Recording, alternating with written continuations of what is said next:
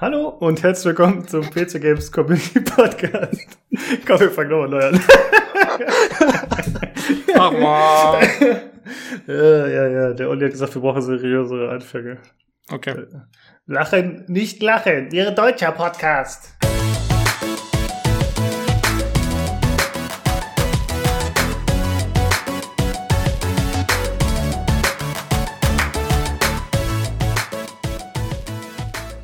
Hallo und herzlich willkommen zum PC Games Community Podcast Folge 93. Heute ist dabei der Robert und der Tobi. Hallo. Hallo. und ich bin der Lukas. Hey. Äh, wir sprechen heute über The Outer Worlds, das ihr beide gespielt habt. Und außerdem gibt es natürlich massig News. Aber ich würde sagen, wir fangen zuerst damit an, was wir zuletzt so gespielt haben, gemacht haben. Ich habe tatsächlich bei mir diesmal relativ viel auf der Liste. Äh, zum einen habe ich ausprobiert, wie versprochen, äh, Steam Remote Play Together. Ah ja. Äh, das ist ja dieses äh, Feature, dass man äh, in der Beta-Variante von Steam gemeinsam mit Freunden Spiele spielen kann, auch wenn sie das Spiel nicht besitzen, solange es einen äh, kooperativen lokalen Multiplayer hat. Also quasi online gestreamte Splitscreen. Genau. Mhm. Äh, und ich habe es mit Gangbeasts, mit Olli ausprobiert. Das hat irgendwie nicht funktioniert. Also er hat zwar den Stream gesehen, aber er konnte nicht einsteigen. Keine Ahnung, ob es am Spiel lag, ob es an ihm lag. Äh, da bin ich mir nicht ganz sicher. Und dann habe ich mit äh, Julian ausprobiert, Aegis Defenders, was ich ja damals im Podcast mal vorgestellt hatte. Das war dieses Pixel Jump'n'Run mit Tower Defense Elementen und das hat sehr gut funktioniert tatsächlich. Ja. Äh, der Julian meinte, bei ihm war ein kleiner Delay drin, aber dann haben wir die Settings ein bisschen angepasst. Also man kann innerhalb von Steam, wenn man diese Beta-Variante aktiviert hat, kann man äh, bei den Einstellungen dann Remote Play Together auswählen und da kann man dann zum Beispiel einstellen, ob das äh, eben beste Qualität sein soll oder mittelmäßig oder eben schlechte Qualität, aber schnellste Verbindung. Und ja, das hat äh, überraschend gut geklappt. Und durch ein bisschen Recherche habe ich herausgefunden, wie man mitkriegt, ob denn das Spiel überhaupt für dieses Feature sozusagen zugelassen ist oder damit funktioniert. Äh, und zwar, wenn man das Spiel startet, dann steht unten rechts ja, gibt es ja so eine Notification meistens, äh, dass man Zugriff hat auf das Overlay oder so, wenn man die entsprechende Taste drückt von Steam. Und da gibt es dann eben auch eine kleine Notification, dass Remote Play Together aktiv ist in diesem Spiel oder möglich ist. Ah, ja. Und hast du nochmal geguckt, ob dann das Spiel, was du mit dem Olli ausprobiert hast, überhaupt dafür ausgelegt war? Es war dafür ausgelegt, ja. Okay. Die also im Zweifel war- ist dann doch der Olli schuld. Genau. Ja. Gut. So wie immer. ja. ja, und sonst, äh, also es hat überraschend gut funktioniert bei dem anderen Spiel und das war schon eine ziemlich coole Erfahrung, muss ich sagen. Ist äh, ganz nice gewesen. Kann ich also nur empfehlen, mal auszuprobieren. Wie gesagt, noch im Beta-Modus. Also man Jo. muss diese Beta-Teilnahme aktivieren. Und äh, das sieht man auch dann daran, dass das funktioniert hat, dass die Steam-Bibliothek eben dieses neue Design auch hat, dieses Kacheldesign. Ach so, okay. Aber, ähm, äh, müssen beide Parteien müssen wahrscheinlich die Beta haben, ne? Ja, genau, ja, gut, dass du sagst. Genau. Genau. Aber nur einer muss das Spiel haben. Genau, ja. Cool. Und äh, dann habe ich noch ein bisschen XCOM 2 weitergespielt. Äh, mittlerweile fordert die Kampagne leider ein paar mehr Opfer. Äh, auch hier aus Oh dem mein Discord. Wen hat's- äh, wen hat's erwischt? Das hat, ähm, Wen hat's erwischt? Äh, es hat Stevie erwischt, es hat Maflak erwischt, es hat Nils erwischt und mich. Also vier bisher. Das ist ja Aber nicht die Rosi. Jawohl! Ja, lebst auch. noch. Ja, äh, ähm, ich habe, ich wollte eigentlich, also ich habe ja euren letzten Podcast gehört und ich muss schon sagen, also das hat, äh, man müsste das mal psychologisch durchanalysieren, äh, wieso es dich zuerst erwischt hat. Ähm, also ich Ja. glaube, dass du unterbewusst ähm, irgendwie, weiß ich nicht, gewisse Suizidgedanken hegst oder so. Muss voll aufpassen, Lukas. Wow. Er hat sich fürs Team geopfert, macht doch Sinn. Bevor alle anderen sterben, hat er sich jetzt schützend vor allen gestellt und ist gestorben. Ah, der noble Genau. Lukas. ja. Ne? Naja, das Gute ist natürlich, jetzt wo ich tot bin, ist eigentlich alles auch alles egal. Und ich kann halt äh, handeln wie ein Irrer, weißt du? Und wenn jetzt Dann weiß ich jetzt aber nicht, ob ich, ob ich überhaupt einen Charakter erstellen soll bei dieser. Wir machen das nach dieser Aufnahme, das bei diesem, bei diesem. Kreuzzug. Ja, äh, ich habe ja gesagt, ich komme dann, ich bin dann quasi der, der Heldencharakter, der am Ende des zweiten Akts äh, dazu kommt und die Situation rettet. Ja. wenn es am schlimmsten aussieht. Der tragische Held, der sich opfert Tada! fürs Team auch. naja, Äh, ähm, was? Eigentlich, Nein! eigentlich brauche ich tatsächlich noch mehr Nachschub, aber es hat sich leider niemand mehr gemeldet. Also ich habe auch im PC Games Forum einfach mal die Leute angehauen bei PC Games Hardware. Aber leider, Also Leute, Ja, äh, wir machen das jetzt hier, hier meldet euch. Äh, Zimmer needs you. genau. Ab Mhm. zur Musterung. Ja, es gibt zwei Möglichkeiten. Entweder ihr meldet euch bei mir und wir erstellen das zusammen auf dem Discord über den Stream oder aber ihr könnt, wenn ihr selbst XCOM habt, einen Charakter erstellen und den dann äh, exportieren. Und dann könntet ihr mir das File zukommen lassen, zum Beispiel per E-Mail an pcgcpodcast.gmail.com. Oder ihr malt ein Bild und der Lukas versucht das so originalgetreu wie möglich umzusetzen. Oh ja, das ist natürlich die sicherste Variante, so dass ihr auch den Charakter bekommt, den ihr möchtet. Ja. Ja, der Nachteil ist natürlich, wenn aus dem Charakterpool jemand exportiert wird, dann ist das wahrscheinlich ein Vanilla-Charakter. Das heißt, der hat nicht die Mods zur Verfügung, die ihr auswählen könnt. Aber dafür geht's auch alles ein bisschen schneller. Jo. Ansonsten äh, habe ich nichts mehr großartig. Robert, wie sieht's bei dir aus? Ja. Also jetzt halt außer jetzt äh, Outer Worlds, was ich jetzt die letzten Tage durchgesuchtet habe, habe ich davor äh, ja Forza und vor allem Nintendo gezockt. Nintendo habe ich jetzt Dragon Quest 11 einmal beendet, was ich jedem ans Herz legen würde, wer der halt Rollenspiele spielen mag. Äh, egal auf welcher Plattform. Und ja, das wahrscheinlich interessantere, ich habe mal ähm, äh, Ring Fit ausprobiert, das sich meine Frau gekauft hat. Und ja, also ich muss schon sagen, dafür, dass es jetzt eigentlich ein, ein Spielzeug ist, ist es trotzdem irgendwo schon ein bisschen effektiv. Also man kann es durchaus. Moment. Was ist Ring Fit? Ring Fit ist ein Ring für Nintendo mit einer Software. Das Ding hältst du halt wie ein Reifen, blöd gesagt, kann man sich vorstellen, kannst du es halt vor der oder Lenkrad vor dir rumhalten, mit dem du auch durch Drücken oder durch Ziehen ähm, ähm, Übungen durchführen kannst. Und äh, neben diesem Ring hast du auch noch so einen, so einen, so einen, so einen Sensor, den kannst du dir an, an den Fuß tun. Diese beiden Sensoren, die bestehen aus den zwei Joy-Cons, die man hat. Ein Joy-Con tust du in den Ring, in den Ring rein, in den äh, Ring-Con, so heißt das Ding. Und den anderen tust du halt in das, an, an diesem Bein, ich weiß nicht, wie ich den nennen soll, das ist so ein Bein-Klettverschluss, wo du halt das Ding reinstecken kannst in die Tasche. Also man soll vielleicht kurz dazu sagen, das Ganze funktioniert in Zusammenhang mit der Switch, oder? Ja, ja, richtig. Genau. Und äh, ich dachte, ich habe zuerst gesagt, nee, ist ja wurscht. Und, ähm, da, und dadurch halt hast du eine Software und in der so äh, Software kannst du reinstellen, das Spielen, starten und kannst halt ähm, entweder Übungen machen oder kannst ein Adventure durchgehen, so storybasiert. Das ist keine ultra tolle Story oder so, die man da spielt, aber es motiviert schon ungemein, wenn du halt nicht nur die ganze Zeit, was weiß ich, äh, irgendjemanden dabei, was weiß ich, zu einer Musik zuhörst oder ins Leere starrst oder sonst was, sondern einfach deine Aufgaben hast, wo du sagst, da musst du hinlaufen, da siehst du, da musst du hinlaufen, da musst du vielleicht mal beschleunigen oder musst du vielleicht dann, hast einen Gegner, musst du vielleicht gewisse Übungen machen. Ist es, denke ich mal, motivierender, als wenn du gar nichts da von dem Ganzen hast. Und äh, ja, es war auch sehr anstrengend. Also ich habe sieben Minuten habe ich das mal gemacht. Und nach den sieben Minuten habe ich erstmal mir gewünscht zu sterben, weil ich so platt war. Okay. Und ja, wenn man, ich, ich würde es trotzdem empfehlen, jemand, ähm, dass man erstmal vielleicht sich von einem im Sportstudio so ein bisschen beraten lässt, damit man diese Übungen, die man macht, die ja auch wirklich vom Sport herkommen, richtig macht, weil das Programm erklärt's ein, aber trotzdem eine Kniebeuge ist nicht eine Kniebeuge. Also man kann es auch richtig falsch machen, wenn man nicht weiß, wie, ob man, wie man gerade steht oder sonst wie. Und deswegen ein bisschen Vorwissen wäre nicht verkehrt, wenn man sowas macht, um äh, Verletzungen zu vermeiden. Ja. ja, kann ich jetzt ehrlich gesagt dazu auch nicht so sagen, weil meiste, das meiste habe ich auch nicht zu sehr ausprobiert. Ich habe jetzt halt nur mal meine zehn Minuten maximal das einmal durchgetestet. Und das war es eigentlich auch so, weil ich auch nicht so das Interesse dran hatte. Mhm, okay. Aber sind das eher Cardio-Übungen oder kann man damit tatsächlich auch äh, Kraftübungen machen?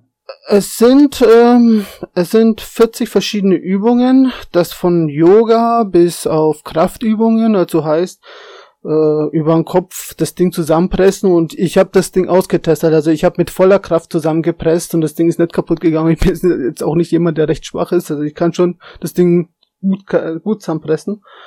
Und das, das Gute ist daran, je fester man das zusammenpresst, oder was heißt Gute, auch schlechter, je nachdem, wie, welchen, wie man sieht, ist, dass es sich, sich darauf einstellt. Also du hast am Anfang so eine Synchronisation, die du machst, vom Ziehen und vom, vom, vom Drücken. Und je fester du es machst, umso mehr stellt es sich auch darauf ein. Heißt, alle Übungen werden auf diese, auf diesen Kraftmaß angepackt. Wenn jemand jetzt nicht diese Kraft hat, wie ich hat, oder jemand einfach schwächer ist und halt nicht so fest zu drücken kann, dann wird es in der Synchronisation auch auf ihn, auf seine Kräfte angepasst.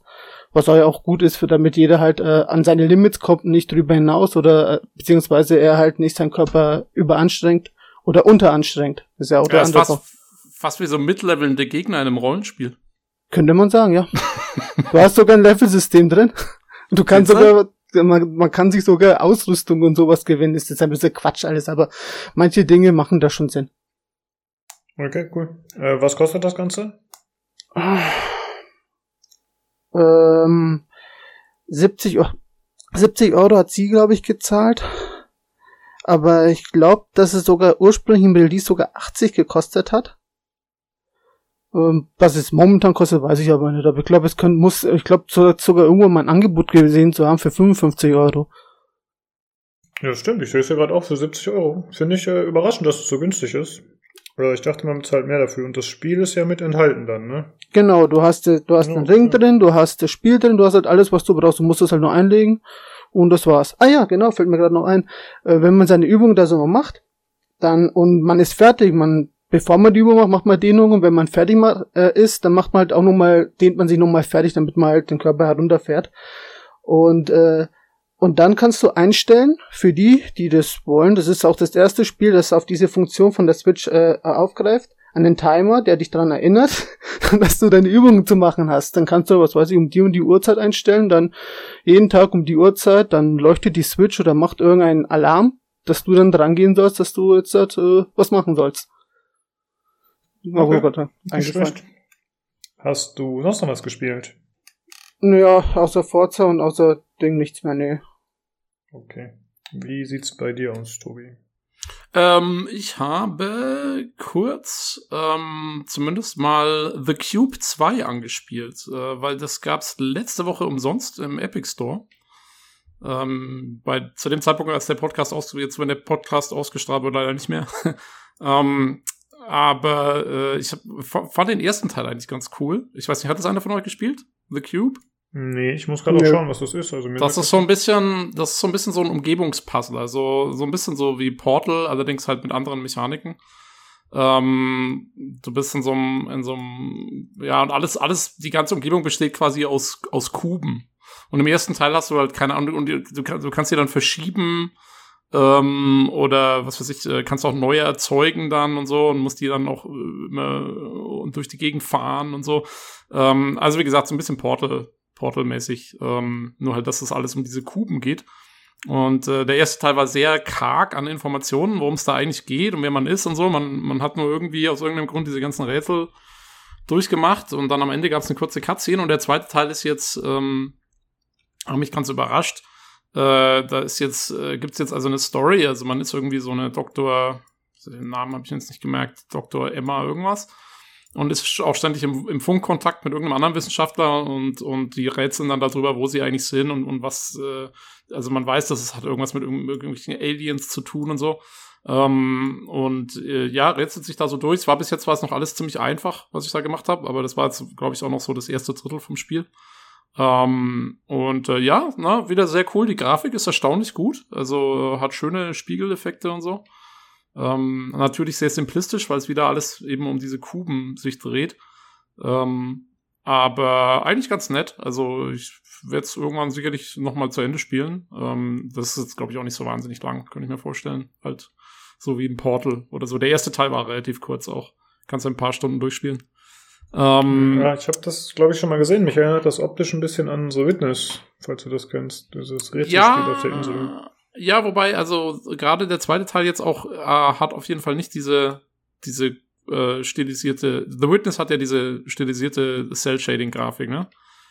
Und, äh, ja, das, so Polygon-Look ist das, glaube ich, ne? Genau, also, und The Cube ja. ist eigentlich eher, also an sich schon man könnte sagen, eine realistische Grafik, aber äh, es wirkt halt auf den ersten Blick nicht so, weil halt alles nur aus diesen Kuben besteht. Ähm, aber an sich, also es gibt schon auch, es gibt dann ab und an sieht man mal irgendwie Bäume und sowas und das, dann sieht's also realistisch eigentlich aus. Ne? Also es hat auch, wie gesagt, es hat Spiegeleffekte und so. Mhm, ähm, okay. Aber ja, nee, also eigentlich ganz nett. Ähm, die, das Einzige, was mich aufgeregt hat, ist die Sprecherin von diesen beiden Doktoren, die sich da unterhalten. Das sind so, die eine klingt so wie die, wie die Lara Croft im, im Tomb Raider Reboot. Also so wahnsinnig britischer Akzent und, und, und äh, als würdest du immer gleich losheulen. So, so klingt's irgendwie. Äh, oh ja, das äh, ist schon dann auf die Dauer ein bisschen viel, aber ja. abgesehen davon äh, ganz nett. Ähm, Falls sich jetzt jemand wundert, was ist das genau für ein Spiel und will da nachschauen, das schreibt sich vorne mit Q. Also Q, ja, ja. also vorne Q. mit Q. Genau, also äh, wie, ja, ach so, ja, stimmt eben. Der normale Cube schreibt sich ja gar nicht mit Q. Richtig. Ja, ja. Aber ich habe ich hab auch nur Cube 2 gesucht mit C und dann kam erst der Film und dann kam das Spiel und das war auch direkt das Richtige. Also ja, ja. Die meisten Leute werden es wohl so suchen oder viele. Genau, es, ist, äh, es lässt sich finden. Jo.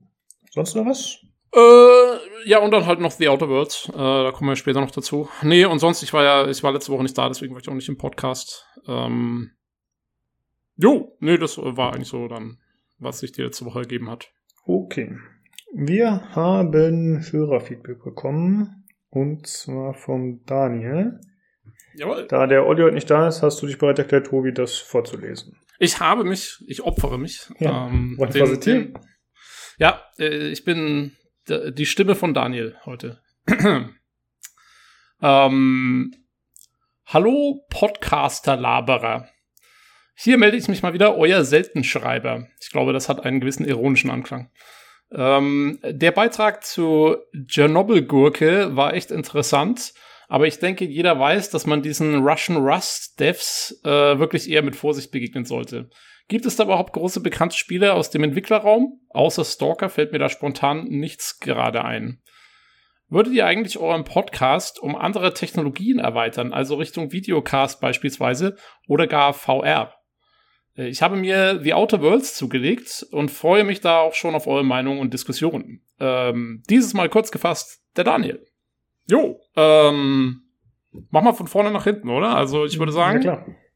Äh, wir fangen an mit den russischen Studios.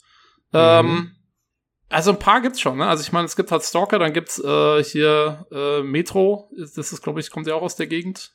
Die Metro-Serie ist. Äh, nicht Polen? Habe ich das gerade durcheinander geschmissen? Boah, das kann sein.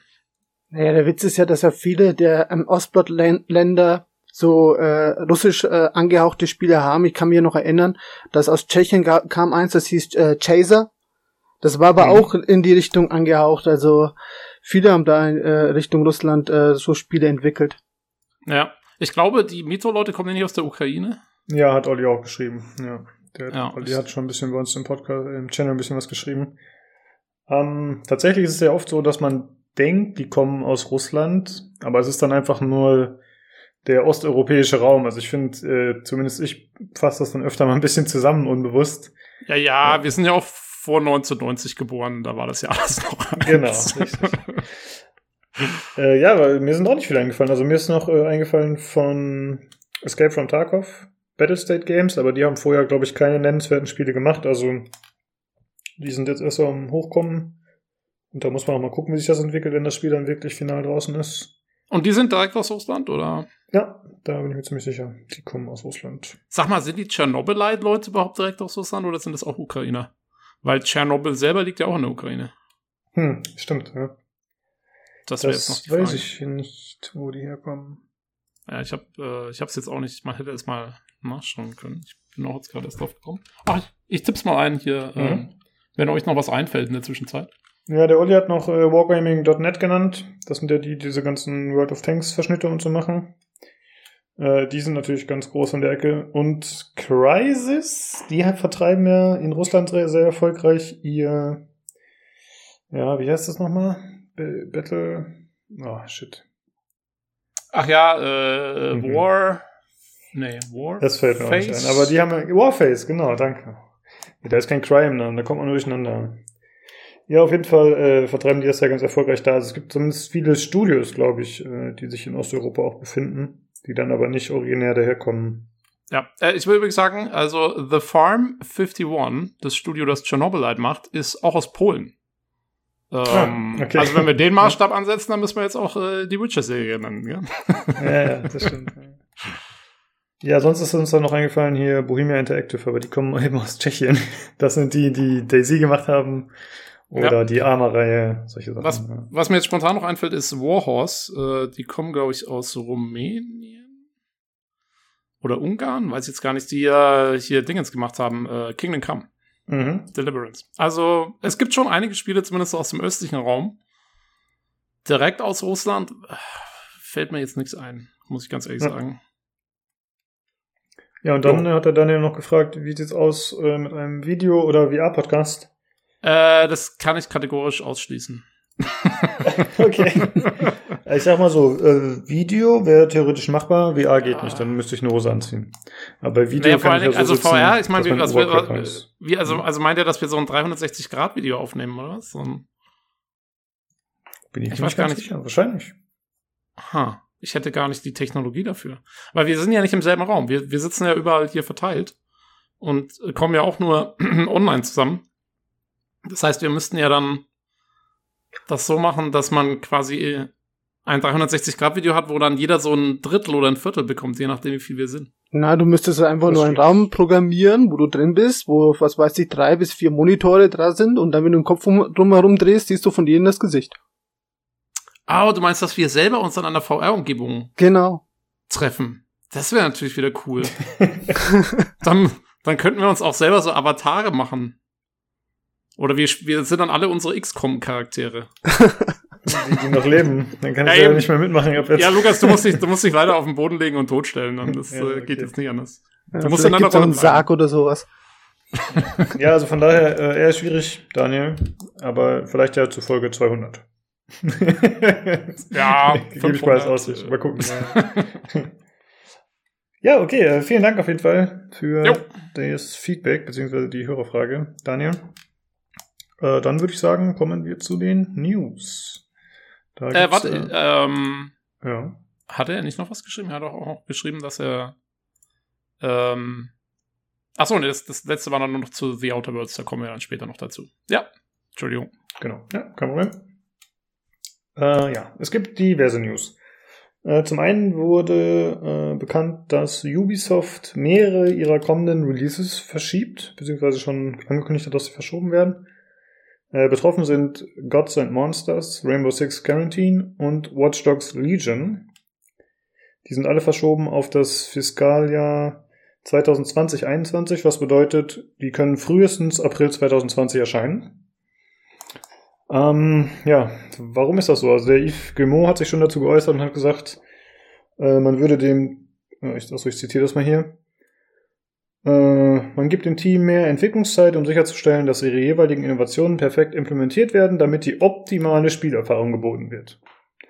Also, das ist äh, nett, muss ich sagen. Ne? An sich das, gut. Also, ja. ich, ich habe da auch gar nichts dagegen, wenn das alles ein bisschen später kommt, das Zeug. Äh. Genau, finde ich gut von Yves. Äh, ja, da kann man jetzt natürlich mutmaßen, warum wird das gemacht und warum sind so viele Spiele direkt betroffen? Also, ich, pass auf, hm? ich sag dir gleich mal eins. Bei Watch Dogs Legion könnte ich mir vorstellen, es war zu nah am Cyberpunk 2077 Termin. Mhm. Weil, weil Watch Dogs ist Cyberpunk. Wuhu! Ah. Ich glaube, ja, habe ich das jetzt gehört? Ich glaube, das war ein Bug im System, ich weiß es nicht. Sorry, äh, um es kurz äh, für, die, für die Zuhörer da draußen verständlich zu machen. Wir haben eine Diskussion im äh, Discord, eine, eine sehr lebhaftige gehabt, ob äh, der neue Watch Dogs Teil Cyberpunk ist oder nicht. Ähm, ich persönlich bin der Meinung, er wird sehr cyberpunkig. Ähm, andere sehen es anders. Aber ich glaube, jetzt habe ich den ultimativen Beweis erbracht, dass es ganz klar Cyberpunk ist.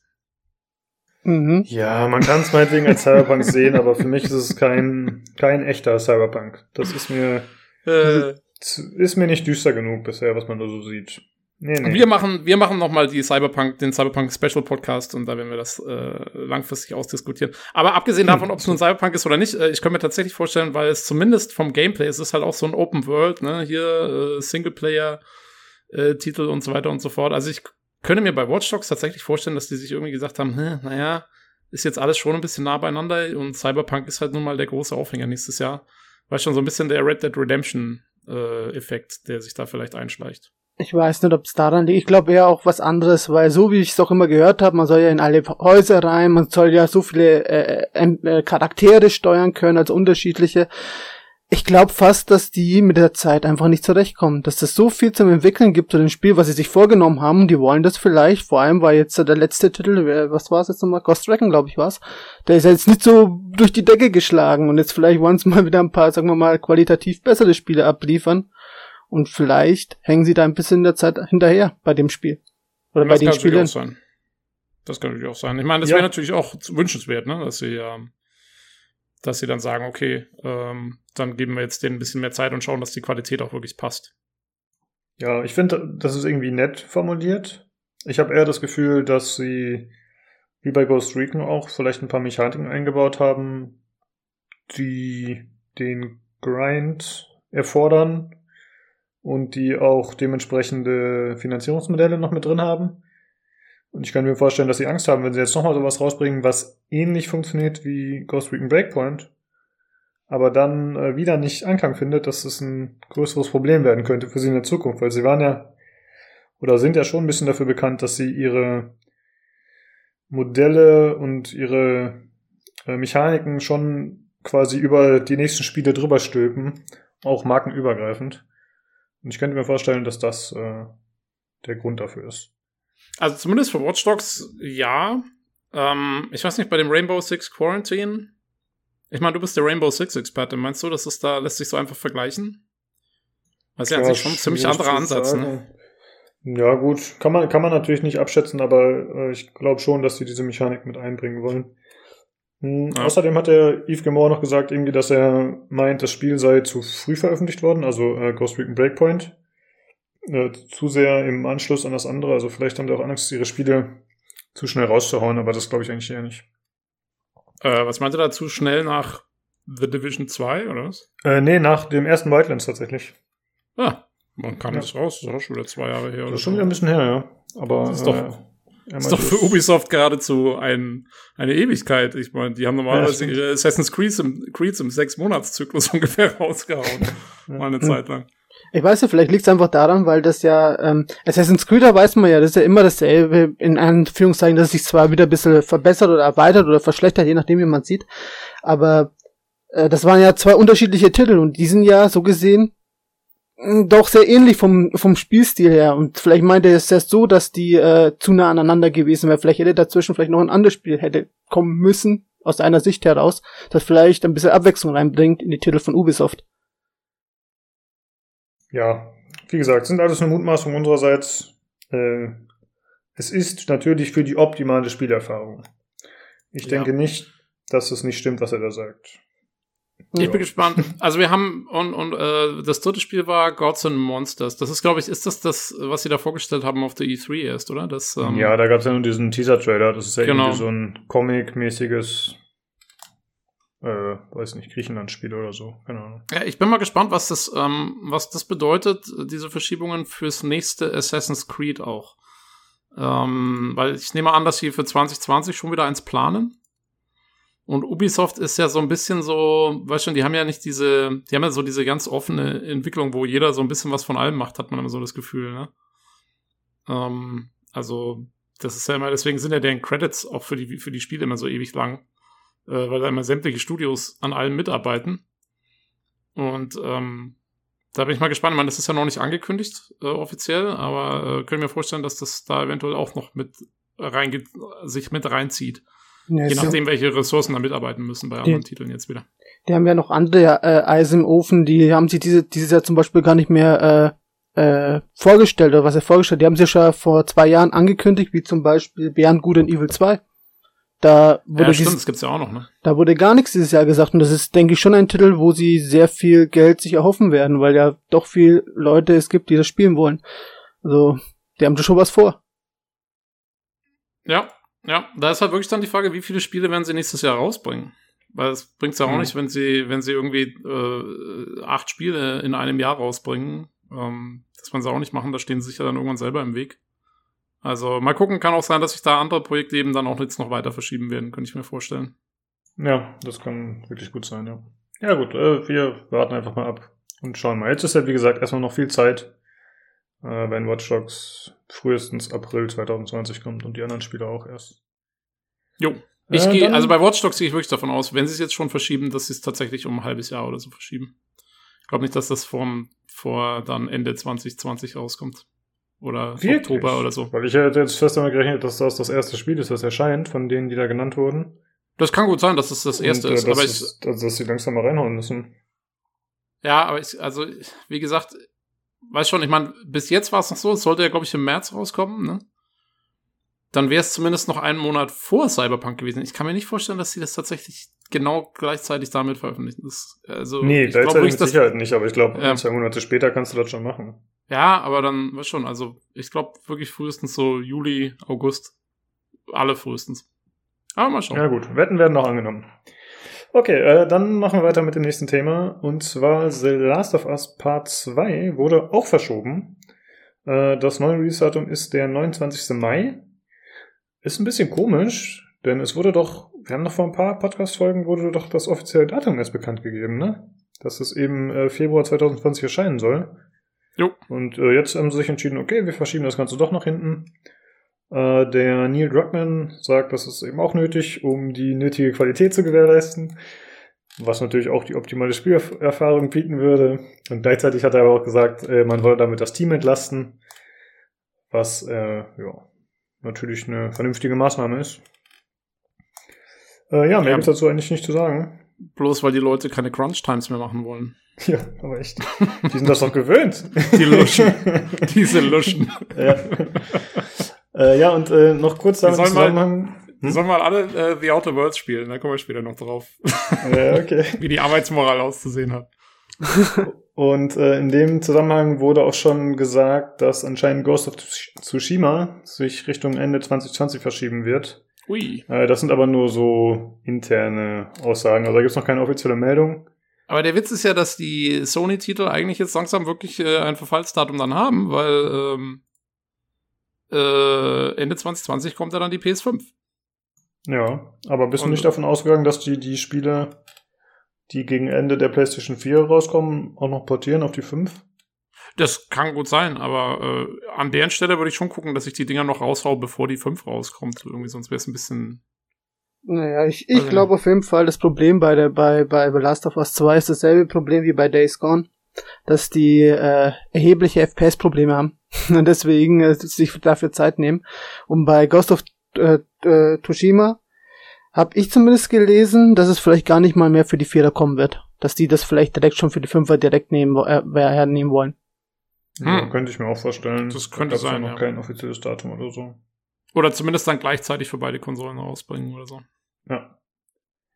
Ja, also ich muss sagen, seit Rockstar mit GTA 5 da das Spiel dreimal veröffentlicht hat und damit natürlich auch super viel Geld gemacht hat, wobei Rockstar natürlich auch oder GTA generell ist eher ein Ausnahmespiel, aber trotzdem glaube ich schon, dass man sowas mit äh, The Last of Us auch machen könnte. Dass man quasi die Kundschaft zweimal äh, merkt, sozusagen. Ja, ich bin, also ich bin mir auch ganz sicher, dass, ähm, dass es für die PS5 dann irgendwie eine The Last of Us Collection geben wird mit dem ersten und zweiten Teil nochmal irgendwie, was weiß ich. Den ersten, glaube ich, den gibt's ja schon irgendwie geremastert, ne? Den gab's ja ursprünglich für die PS3. Genau. Genau. Ja, also sowas, sowas ähnliches, wenn, wenn sie beim zweiten Teil sicher auch machen. Ich meine, wenn die, wenn die 5, wenn die PS5 tatsächlich abwärtskompatibel sein soll, ähm, dann, dann ist es ja kein Ding, dann, dann müssen sie ja eigentlich nur noch mal irgendwie so ein bisschen so ein Grafik-Update oder sowas drüber flutschen.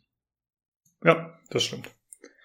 Na gut, apropos Grafik-Update, wir kommen zum nächsten Spiel und zwar das Command Conquer Remaster. Ja. Das wurde ja vor einiger Zeit schon angekündigt von Petroglyph. Hm, wo kommen die denn her? das weiß ich gar nicht. Aber gut. Äh, und zwar Ich dachte, halt ein- ich dachte, ich dachte, Petroglyph sind irgendwie, da, sind da nicht ein paar von den alten Command Conquer Typen mit dabei? Stimmt, das auch, ja. Ja. Ein paar auf jeden Fall. Schon, ne? Also ich nehme Ich an, glaub, dass die in sogar- den USA irgendwo sitzen. Ich glaube sogar fast der komplette Kopf von von Westwood ist dabei, also die damals das äh, gemeldet haben. Ja, das kann sein. Äh, auf jeden Fall gibt es jetzt den ersten Gameplay-Teaser, irgendwie 40 Sekunden oder so. Da sieht man halt erst die alte Optik und dann die neue, die anscheinend auf Knopfdruck im Spiel umgeschaltet werden können soll. Das äh, finde ich ziemlich cool immer. Äh, ja, wie gefällt euch die Grafik? Was sagt ihr dazu? Also ich habe dieses ganze Projekt komplett fehlinterpretiert.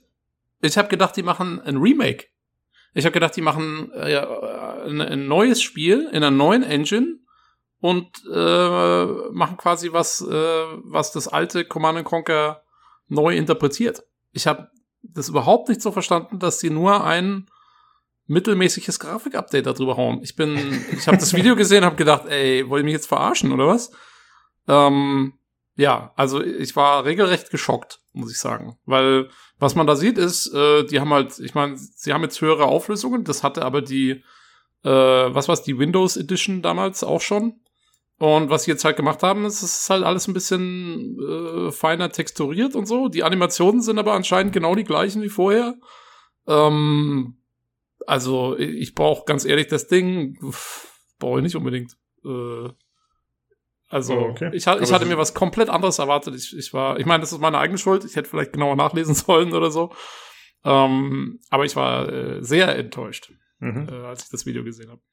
Also ich war auch ein bisschen überrascht, dass es äh, so wenig besser aussieht. Also es ist schon so, dass alle Modelle deutlich besser aussehen, finde ich. Ja, ja. Also naja, meine, sie haben schon halt, drüber gemalt alles. Ja. Genau. Es ist halt nur weiterhin 2D-Look und auch die Bodentexturen sind weiterhin relativ ähnlich und so. Das ist halt vielleicht ein bisschen besser aufgelöst, aber es kommt nicht an heutige Spiele heran. Aber ich finde den Charme eigentlich ganz cool, muss ich sagen. Also ich habe viele Leute gesehen, die gesagt haben, öh, das sieht irgendwie kacke aus. Ich finde es bis auf die Infanterie finde ich es eigentlich ganz cool, muss ich sagen. Also ich mag, ich finde, es hat so ein bisschen Toy Soldier Look. Habe ich schon geschrieben auch. Wenn du weißt, was ich meine. Das ist so ein bisschen. Also G.I. Joe mäßig. Ja, genau, so, so Minifix und Scale. Und das gefällt mir nicht ganz gut. Finde ich ganz cool. Ja. Hm. Aber es liegt halt irgendwie, also ich meine, dieser Toy Soldier Look, der liegt halt einfach daran, dass sie relativ wenig verbessert haben und diese Figuren jetzt halt auch mit ihren komischen Uralt-Animationen da so über die, über den Boden gleiten, während sie die Beine so ein bisschen bewegen und so. Also, keine Ahnung. Ich hätte, ähm, ja, ich hätte, ich hätte irgendwie was anderes draus gemacht, muss ich ganz ehrlich sagen. Robert, hm. was sagst du dazu? Meinst du, die Switch kann das Spiel stemmen? Nein, ich sag's mal so. Ich habe die Remakes gesehen von Age of äh, Empires. Ich habe die Remakes gesehen jetzt, also das, das Remake gesehen, was sie vorhaben von Warcraft 3. Und da hängen sie schon stark hinterher mit Command Conquer. Also da habe ich mir schon noch ein bisschen mehr äh, Detailreichtum gewünscht, ein bisschen was moderneres. Es muss ja nichts, nicht gerade, was weiß ich, Richtung Command Conquer Tiberian 3 oder wie das hieß sein, aber das halt, hätte ich mir gewünscht. Aber ein bisschen, also das, das ist jetzt immer noch uralt von uralt, so wie sie es zeigen. Das hat vielleicht für die Nostalgiker was, aber für jemand, der jetzt sich ein neues Spiel vielleicht holen will, der wird mit dem Spiel nicht viel anfangen können. Das ist mein Also ich muss sagen, mir gefällt es besser als das Warcraft 3 Reforged Ding. Denn man hat nicht diese Schere zwischen den super tollen neuen Models und der hässlichen Bodentextur. Hier ist halt alles mehr oder weniger hässlich. das ist halt ein stimmiges Bild. Das war, aber das verstehe ich auch nicht. Da machen sie so, die Models sind doch viel schwieriger zu machen und zu, äh, zu, äh, zu kreieren, als wie halt gleich halt die auch nur einen Boden schön dazu zu machen und ein bisschen die Umgebung dazu anzupassen. Äh, ja, ich glaube, das ist, weil das irgendwie eine, also bei Warcraft 3, weil das in der gleichen Engine passiert und die hatte halt damals noch keine, äh, keine, keine Tiefenunterschiede im Boden. Und deswegen können die da auch neue Textur draufballern oder so. Irgendwie so. Aber hätte auch ein bisschen schöner aussehen können, das stimmt schon. Ja, äh, mal schauen, wenn das Spiel rauskommt, wie es dann aussieht. Aber ich denke nicht, dass sich da noch viel tun wird. Hätte man vielleicht noch ein bisschen gucken sollen, was, ob es da nochmal Feedback gibt, nachdem die Leute sich darüber beschwert haben, wie es aussieht. Aber ich finde es ganz cool eigentlich, doch. Ja, ich, also gab es so einen großen Aufschrei? Ich meine, ich habe ein paar Leute gesehen im, im Forum bei uns. Ähm, aber jetzt, also ich habe jetzt nicht gehört, dass das komplette Internet voll ausgerastet ist. Ja, unter dem YouTube-Video sind äh, geteilte Meinungen, aber ich glaube auch, dass tatsächlich der Großteil sich eher freut. Aber das Video hat auch nur 600 oder warte, wie viele Aufrufe? Knapp 30.000 Aufrufe. Also das ja, ist echt nicht viel. So der große Ding ist es nicht. Ich meine, äh, sicher ist man sich einige freuen, dass sie das Spiel einfach wieder jetzt in einer lauffähigen Version und so haben. Äh, sowas ist mir halt als jemand, der die ganzen, seine ganzen alten CDs und so mal irgendwann alle in ISOs umgewandelt hat und auf irgendeiner Festplatte liegen hat und der weiß, wie man mit DOSBox und Konsorten umgeht. Ähm, sowas ist mir halt immer relativ wurscht. Deswegen, ähm, ja, äh, finde ich das immer relativ uninteressant, solche Remakes. Aber sicher, ähm, ist halt, ich meine, du hast es dann halt jetzt in irgendeinem Online-Store und so und kannst es dir da schön komfortabel runterladen oder über Stadia streamen oder so. Das ist natürlich spitze. Ich würde mir einfach nur wünschen dabei, dass ähm, das trotzdem ein bisschen Erfolg feiern, dass vielleicht EA ein bisschen sieht, schaut mal, aus äh, Strategiespielen lässt sich doch Geld verdienen, eventuell, dass die diese Marke nicht komplett fallen lassen, wieder vielleicht aufgreifen, wieder was Neues draus machen, was jetzt nicht gleich wieder, was weiß ich, komplett die Welt erfinden muss, sondern einfach standardmäßig Command Conquer ist, wie früher. Das ist ein guter Punkt. Mhm. Das ist ein guter Punkt. Also ja, wenn, wenn, wenn sie das dazu bewegen könnte, äh, irgendwie was Neues, Cooles im Tiberium-Universum zu machen, das wäre, dann, dann hätte sich's doch auch wieder gelohnt irgendwie. Das stimmt. Jo. Dann kommen wir zum nächsten Thema und zwar geht es um Everspace 2. Da läuft ja aktuell eine Kickstarter-Kampagne. Äh, und aktuell sieht so aus, dass 300.000 äh, von 450.000 Dollar eingenommen wurden. Äh, also 450.000 sind natürlich das Goal, das erreicht werden möchte. Und jetzt sind noch acht Tage verbleiben von insgesamt 30. Also heute ist der 27.10. Das heißt, sie müssen noch ein Drittel einnehmen, was tatsächlich ziemlich viel ist. Und Rockfish, das sind ja diese Entwickler aus Hamburg, glaube ich, die scheinen sich keine Sorgen darüber zu machen. Die meinen, das sei relativ normal, dass halt in der Mitte relativ wenig eingenommen wird und dann gegen Ende äh, zieht das wieder an, weil die Leute das Spiel halt noch unterstützen wollen. Äh, die haben die Tage schon so einen Stream gehabt bei Rocket Beans TV. Da waren zwei Entwickler da und haben das Spiel mit einem der Mitarbeiter da gemeinsam gespielt. Äh, also sie wollen es anscheinend zumindest noch ein bisschen mehr bewerben. Ja, äh, hoffentlich klappt das Ganze. Also ich habe überlegt, ob ich da jetzt einspringen soll, ob ich äh, quasi eine Verantwortung habe als äh, ja, als Spieler, der Interesse an dem Spiel hat, ob ich äh, die unterstützen sollte, aber ich habe mich dann doch äh, dagegen entschieden. Ja, aber immerhin, wir bewerben es jetzt hier im Podcast und versuchen unsere Hörer Stimmt. davon zu überzeugen, dass sie vor uns falsche spielen. ja. ja, wir geben Cloud. Was, was wollen die denn? ja. Ähm, ja, ich muss da gleich mal einen Gruß loswerden an äh, den Bonkic hier aus dem Forum. Äh, mit dem hatte ich also Diskussion, ich glaube, nach äh, die Kampagne so fünf Tage ungefähr lief. Und ich glaube, da hatten sie so 120.000 eingenommen. Und Bonkic äh, schrieb irgendwie in einem Post, ja, äh, das ist ja äh, nicht, das ist jetzt irgendwie so und so viel weniger Prozent des äh, Betrags, den sie wollen, ähm, als bei Everspace 1. Also es war irgendwie, also prozentual war es quasi, ne, viel weniger. Und ich habe dann, ich habe einen Post zurückgeschrieben und geschrieben hier, äh, ja, aber ne, da musst du dir deine Statistik anschauen, weil jetzt wollen sie halt viel mehr als für den ersten Teil. Da ist schon klar, dass es dann prozentual weniger ist, aber im, im, wenn man aufs Geld an sich schaut, haben sie eigentlich mehr eingenommen in der Zeit. Und wir haben uns da kurz irgendwie so hin und her geschrieben, noch mit, mit irgendwelchen Statistiken von irgendeinem Kickstarter Watch und so, hatte ich irgendwas reingelinkt, versucht meinen Punkt zu machen, aber äh, ich muss äh, jetzt hier ganz, ganz, ähm, ähm, ja, muss dem Bonkic zugestehen, er hatte anscheinend recht. Äh, also, Ne, da bin ich jetzt ja, mal ganz klein laut. Finanzgenie, der hat ja schon äh, Star Citizen durchanalysiert. Ja, jetzt habe ich echt äh, Angst. ja, muss man mal schauen. Also ich finde es auch überraschend, dass die Entwickler da noch so gechillt sind. Äh, es gab anscheinend äh, bei Kickstarter Kritik an den Lensflares im Spiel, die relativ exzessiv eingesetzt wurden. Hallo. Wer kann denn in einem Sci-Fi-Spiel bitte Lensflare nicht mögen?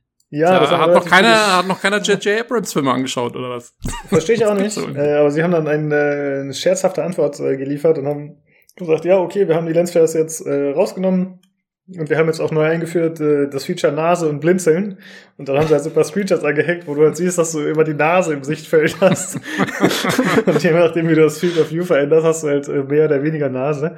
Sehr gut. Und alle 15 Sekunden wird geblinzelt. Äh, das hänge ich nochmal mit dran bei den Links. Da kann man das sehen. Fand ich ganz witzig. Aber war natürlich nur ein Spaß und sie haben gesagt, äh, dass man die Lensflares jetzt auch abschalten kann. Das sollte halt nur äh, der Realismusfraktion einen kleinen Spiegel vorhalten, glaube ich. Ja, ich hoffe, das klappt noch, weil ich äh, fand ja Everspace ziemlich cool, eigentlich den ersten Teil. Und der zweite Teil will ja alles besser, größer, mehr machen. Das ja, ich hoffe, auch. ich hoffe auch, dass es wirklich klappt. Ähm, auch wenn ich jetzt nicht der größte Fan des ersten Teils war, aber sie wollen ja mit dem zweiten Teil äh, neue Wege gehen und eine richtige Story machen und ähm, hier mehr so Open World und nicht mehr dieses äh, Roguelite-Konzept. Ähm, und insofern, ja, hoffe ich auch, dass das was wird. Ich meine, ah ja, ob ich noch was spenden werde, ach, ich warte jetzt mal ab. Ich bin dann, ich werde Sniper. Ganz am Ende. Nee, ich mach's nicht. Ich bin davon abgerückt, sowas zu machen. Ich habe daraus gelernt, dass man da nicht so viel mit gewinnt.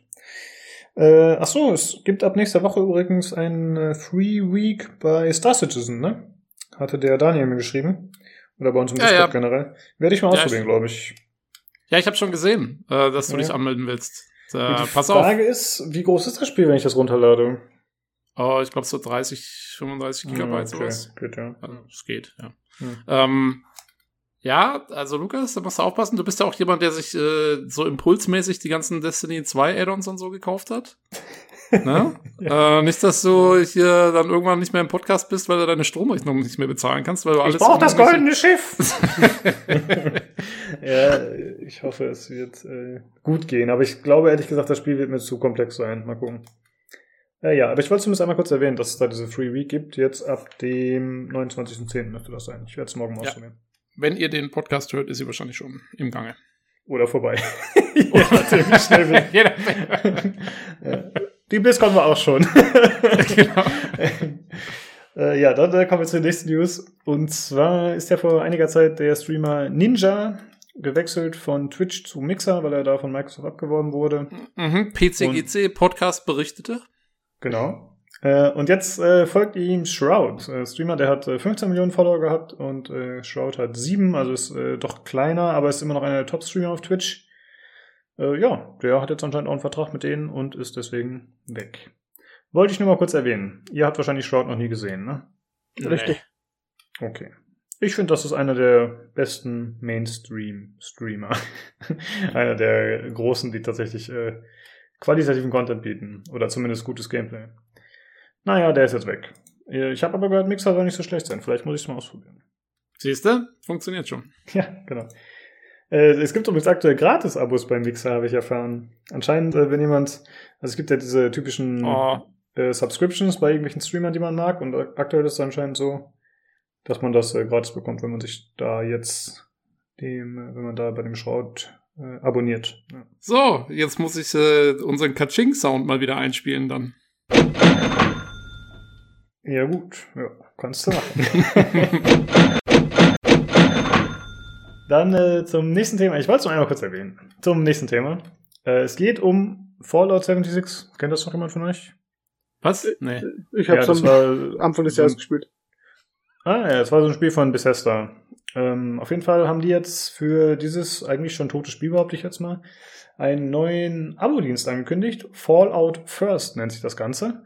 Kostet ungefähr 100 Euro jährlich insgesamt äh, und soll diverse Vorteile bieten gegenüber den Leuten, äh, die das eben nicht haben.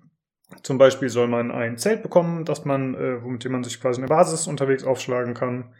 Man kriegt eine Scrapbox, die unlimitierten Platz hat, also man kann all seine Sachen da reinschmeißen. Man kriegt äh, Private Worlds, also man kann nur mit Freunden gemeinsam spielen. Äh, also im Prinzip äh, ist das so ein bisschen, dass die Features, die die Leute bemängelt haben, dass sie fehlen, die wurden jetzt implementiert, aber dafür will man viel Geld haben. Das, so habe ich zumindest interpretiert. Ähm, Jo. und aber jetzt scheint es so zu sein, dass die Features auch nicht anständig funktionieren. Also diese Zelte sorgen dafür, dass einige Spiele Crashes bekommen, wenn sie die benutzen wollen. Die Scrapboxen äh, fressen Junk auf, den man da reinpackt. Also äh, ja, Inventar verschwindet einfach. Äh, da hat sich Bethesda schon geäußert, das soll angeblich nur ein visueller Bug sein. Das soll weiterhin da sein. Aber ist natürlich trotzdem kacke, wenn du es nicht sehen kannst und nicht richtig drauf zugreifen kannst. Und äh, was ich tatsächlich am dümmsten finde, ist, dass die Private Worlds anscheinend gar nicht so private sind, wie man denkt. Also es ist so, wenn, wenn du äh, auf eine neue Private World kommst als äh, Spieler von Fallout First, dann kann es sein, dass da Sachen schon gelootet sind, die normalerweise nicht gelootet sein sollten, was äh, die Spieler zu dem Rückschluss geführt hat, dass äh, die Welten einfach nur andere Server sind, die gerade leer sind, dann wirst du da drauf geschleust. Und das ist natürlich ziemlicher Bullshit. Und äh, es soll auch so sein, dass zum Beispiel äh, Freunde von Defenders einfach joinen können, obwohl du sie nicht eingeladen hast. Das heißt, wenn sie keinen Fallout First haben, können sie einfach dazukommen. Und sie können auch allein auf dem Server bleiben. Also wenn du den Server verlässt, äh, dann kann der andere sich da immer noch umtreiben, obwohl er dieses Abo nicht hat. Und da wurde eigentlich vorher angekündigt, dass das nicht so sein soll. Also alles äh, ziemlich äh, eigenartig, klingt nicht sehr gut. Und äh, ein User von Bethesda hat sich äh, vorher schon die Domain gesichert, falloutfirst.com. Und äh, da macht er sich ein bisschen über sie lustig, kann man sich mal anschauen. Da steht dann zum Beispiel oben im Tab, wenn man das in Chrome aufmacht, zum Beispiel steht da äh, Fallout fuck you first. und generell schreibt er da halt, äh, wie dumm das alles ist. Und Recht hat die Seite ein bisschen verunglimpft.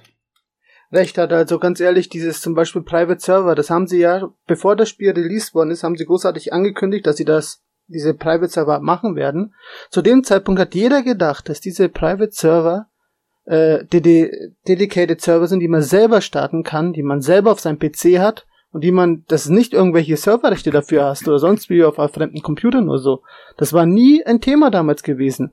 Und jetzt auf einmal haben sie es komplett wieder äh, umgeschlagen und das mit den Zelten und auch mit den Boxen finde ich auch ein bisschen komisch, weil damals, wo ich noch gespielt habe, vor Anfang des Jahres, da konntest du überall auf der Welt dir ein Lager aufbauen, so wie im Fallout 4 auch, und konntest dir äh, dein Haus hinstellen oder sonst was und konntest dort äh, deine Sachen da reinlegen. Es war zwar nicht das Allersicherste, aber du hattest immer trotzdem deine Sachen irgendwo parat. Äh, die Zelte, frage ich mich, warum jetzt plötzlich Zelte? Äh, was ist da in dem Spiel alles passiert, dass man jetzt plötzlich Zelte und äh, äh, äh komische Boxen noch dazu braucht, seitdem? Ja. Ja, und ich glaube, es wurde auch damals angekündigt, dass äh, eigentlich nie äh, spielbare Items verkauft werden sollten. Also es ging ja, es wurde ja. ja gesagt, es gibt diesen Atomshop und da äh, bekommt man Skins. Und dann gab es auf einmal diese XP-Boosts, wenn ich mich richtig erinnere. Dann gab es diese Repair-Kits. Und jetzt gibt's das. Also da ja, haben auf jeden Fall ihre Versprechungen da, nicht eingehalten, also einfach knallhart gelogen. Hm? Da hat doch Bethesda letztens äh, so ein tolles Pressestatement rausgehauen, irgendwie, ähm, dass sie festgestellt haben durch ihre Telemetrie und so, dass äh, Spieler es cooler finden, wenn sie brauchbare Gegenstände kaufen können, statt nur kosmetische. Mhm. ja, dann tun sie uns ja was Gutes. Das ist ja nett von ihnen. Eben, genau. Die, Optimale die, die Spielerfahrung. Die meinen es doch nur gut. Ja. Deswegen ist ja auch Fallout 76 so erfolgreich. Wie konnten wir es nicht sehen? das ist auch, deswegen ist es auch gut, ja, äh, weil irgendwie cancelt sich das nicht aus, dass es ist zwar eine Riesensauerei, dass sie jetzt dieses Abo gemacht haben mit neuen speziellen Features und so weiter und so fort, aber dafür funktionieren die Features wenigstens nicht. Verstehst ja. du? Also du wirst ja quasi. nee, also, das ist wirklich alles ein bisschen beschissen, was sie da machen. Also ich habe mich da jetzt nicht extrem reingelesen, vielleicht haben sie auch mittlerweile ein bisschen was gefixt, aber äh, einfach vom Prinzip her, ja, haben sie einfach gelogen. Und äh, das einfach alles über den Haufen geschmissen, was sie damals versprochen haben, wahrscheinlich, weil ja, sie es machen wollten, aus finanziellen Gründen.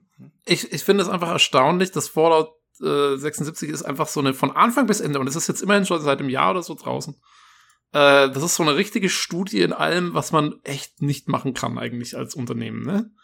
Ja, also, stimmt, auch nicht, was eigentlich nur mit Anthem kannst konkurrieren. Also die beiden sind relativ gleich auf, würde ich mal behaupten. Also ich will, also ja, Anthem, ja, äh, ist eigentlich dagegen fast noch irgendwie so ein bisschen so ein Chorknabel, weil, also ich finde echt mit Fallout 76 hat Bethesda wirklich, also wirklich alles falsch gemacht, was man in irgendeiner Form irgendwie falsch machen kann. Das ist, äh, ich weiß nicht, wer da irgendwie die Entscheidungen trifft oder wieso oder warum oder was da abläuft, aber das ist schon echt, es ist einfach nicht nachvollziehbar äh, ihre ja. Strategie da, weil die haben wirklich, äh, ich meine, und das, die haben ja das, den Ruf des kompletten Unternehmens so dermaßen geschädigt über das letzte Jahr, äh, dass die Leute jetzt schon sagen, ja, jetzt warten wir erst mal ab hier, weil schon vorher noch alle, die letzte E3 waren alle noch oh, TS6 und so, ja.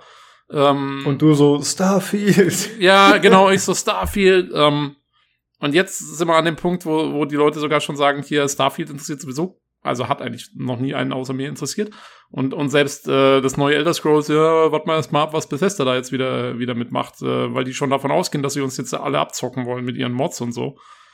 Ähm, ja, also ich weiß auch nicht, ich, ich, also das Einzige, was ich sagen kann, ist, Leute, echt, ihr müsst dieses Thema Fallout 76 so schnell wie möglich abhaken und einfach eure, euer Unternehmen wieder, äh, wieder komplett umstellen. Zurück von diesem hm.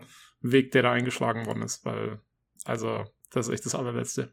Ja, vorher hatte Bethesda irgendwie immer noch so den Ruf, ja, die haben halt ein bisschen verbackte Sachen, aber das hat ja auch immer Open World und man hat die absolute Freiheit und da hat man das irgendwie nicht so übergenommen, aber mit diesem Fallout 76, da, ja, ich meine, so ein Shitstorm, ne, der breitet sich natürlich auch aus, so. Vielleicht äh, hätte man sich gar nicht so drüber lustig gemacht, wenn nicht alle drauf rumgehackt hätten, aber Nee, aber zurecht. Ich meine, die, die Leute hacken ja zurecht drauf um. Also das ist ja der Witz. Ich meine, das ist ja jetzt nicht nur irgendwie aus Jux und Dollerei oder weil man irgendwie lauter Trolle hat oder so, sondern äh, das sind ja durchweg berechtigte Sachen, die da die ganze Zeit genannt werden.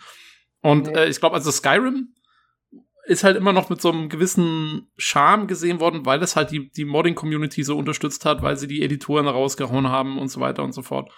Ähm, weil du da so viel Freiheit drin hattest, jetzt nicht nur in Sachen spielerisch, sondern wirklich auch als User, was du mit dem Ding machen konntest. Ähm, und Fallout ist jetzt ja wirklich komplett auf Abzocke ausgelegt, hat man so das Gefühl. Und das ist halt, äh, ja. da hört's dann auf. Ich frage mich nur die ganze Zeit, schon seitdem das Spiel draußen ist. Ich war im Übrigen kein Fan von Fallout 76 und auch schon von Anfang an nicht, weil ich habe mir immer gedacht, Fallout als Multiplayer, das macht Sinn, das könnte Spaß machen, vor allem mit den Bauelementen und so weiter. Wenn man es gut umsetzt, wird doch, wird doch richtig lustig sein. Ja. Aber was ich mir die ganze Zeit gefragt habe, vor allem seitdem es released worden ist und jetzt auch über das vergangene Jahr und auch diese Info Information, die jetzt heute so reingeflossen ist, ähm, weil Elder Scrolls Online, was ja auch von ihnen kommt, funktioniert einwandfrei. Wieso? Ja. Wieso schaffen sie es, ein Online-Spiel gut zu machen und fair zu gestalten in der Preisgestaltung und ein anderes verkacken sie sowas von derbe in den Boden hinein, nur um auf Profit auszusehen? Ich, ich, ich, ich verstehe es nicht. Hm. Ja, ist ein guter also, Punkt. Ich meine, ähm, ist nicht Teso, ähm, also The Elder Scrolls Online ist, ähm, wird ja, glaube ich, unterhalten und maintained von, äh, wie heißt die, Cinemax Online oder so, sein, ne? Hm? Und Fallout 76, glaube ich, ist ja bei Bethesda selber. Das ist ja bei deren, da, da ist ja der, der hier äh, Pete Hines und so und der Todd Howard, die sind ja da selber irgendwie mit dran. Das ist ja quasi das ursprüngliche Bethesda Studio, was daran arbeitet. Und am Anfang habe ich mir auch immer noch so gedacht, naja gut, ich meine, die haben halt noch nie so ein Online-Ding gemacht jetzt selber. Ähm, aber inzwischen kannst du echt nur noch sagen, weil das sind ja keine, die Fehler, die gemacht wurden, sind ja jetzt nicht nur irgendwelche, dass irgendwas schlecht programmiert war oder irgendwelche Server nicht gelaufen sind, sondern das sind ja Marketingentscheidungen, die da und Managemententscheidungen, die da einfach von vorn bis hinten wirklich auf einfach auf Spielerabzocker ausgelegt sind. Anders kann man es echt nicht mehr sagen. Ne? Es ja. gibt ja genug Beispiele an MMOs, an äh, Multiplayer-Spielen, die ja schon vor diesen ganzen Spielen gekommen sind, die alle auch Fehler gemacht haben und aus dem Fehlern auch gelernt worden ist. Und dann holen sie so ein, so ein Spiel raus, das ist ja einfach nur lächerlich, wo sie wirklich richtig den Leuten vor die Augen führen, so Leute, jetzt ziehen wir euch mal wirklich die Hosen aus. Ja. Also, sorry. Ja, ich fasse das mal unter Sparte der Survival Games nicht MMOs. Und die haben für mich schon immer so ein bisschen den Trash-Charme auch nach vorne gehalten. Also da ging es halt immer mehr um diese Freiheit und um Interaktion mit anderen Spielern äh, auf verschiedene Weisen. Und da hat, glaube ich, die Community auch öfter verziehen, wenn das eher nicht so runde Spiele waren. Und die waren dann, glaube ich, auch oft auf so einen Hype aus. Ja, also wenn dann so ein Daisy ist natürlich jetzt das prominente Beispiel, aber auch andere Spiele einfach durch die Decke gehen bei Twitch oder so und dann so einen gewissen Hype erfahren eine Zeit, dann äh, können die es, glaube ich, teilweise auch verkraften, wenn das Spiel nicht so toll ist. Aber wenn das Spiel halt komplett beschissen ist und wenn die Interaktion auch sehr eingeschränkt ist, wie es ja in dem Spiel war, dann äh, führt es, glaube ich, zu Problemen. Ja. ja, und ich glaube, es ist auch nochmal ein Unterschied, ob ähm, das jetzt quasi so ein kleines Projekt ist, was irgendwie mal als Mod von irgendwas angefangen hat und dann so ein bisschen eigenständig geworden ist oder so. Ähm, oder ob da jetzt jemand wie Bethesda dahinter sitzt, der es ja eigentlich echt wissen müsste, wie man es macht und der richtig ordentlich Ressourcen in der Hand hat dafür. Es reicht ja schon, wenn Bethesda oder EA oder sonst was dran steht, da, er, da sind einmal die Fanboys und die Hater dahinter, gleich von Anfang an. Das weiß man ja gleich, da wird einer gleich das kritisieren, weil man einfach diesen Erwartungen an den Spielen hat. Ja. Ja, also man kann den äh, Leuten, die jetzt irgendwie damals die Special Edition gekauft haben oder so, äh, nur ans Herz legen, setzt euch euren komischen äh, Schimmelhelm. Äh, euren Helm auf. Ja, eben, der verschimmelt ist. und lasst, lasst den Schimmel zuwachsen, dann müsst ihr dieses Grauen wenigstens nicht mehr sehen. ja, richtig. Das ist Gut. mein Ratschlag. Dann äh, würde ich sagen, kommen wir jetzt äh, von diesem verkappten Spiel zu etwas Ähnlichem, was äh, tatsächlich äh, sich zumindest stilistisch daran orientiert, sagt man, und zwar The Outer Worlds.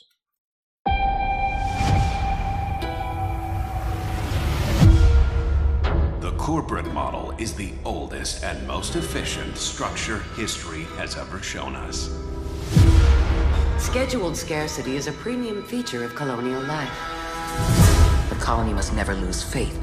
That is what the board provides. Security in a senseless and chaotic world. This is Halcyon, the furthest colony in the galaxy, proudly owned and operated by corporations. Everything we have, everything we are, we owe to them. They are always with us. No one has ever gone against them.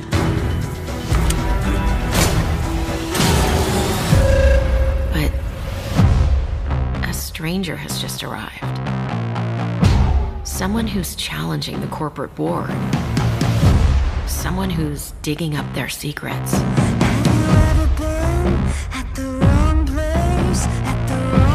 Someone who could be a villain or a hero. Looks like the bleeding stopped. I owe you one. Here, hope this gun serves you better than it did me. Or a psychopath. Oh,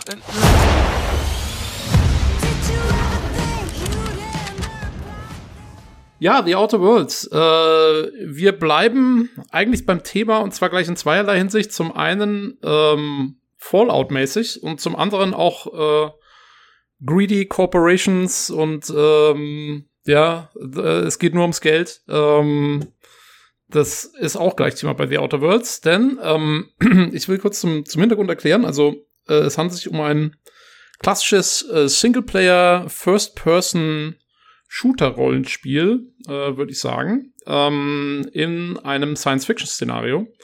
Ähm, also man, man erstellt am Anfang einen Charakter, ähm, man geht hinaus in die Welt in der Ego-Perspektive, ähm, hat Charakterwerte und, und äh, kann sich da fortentwickeln. Auf die genauen Mechaniken kommen wir später.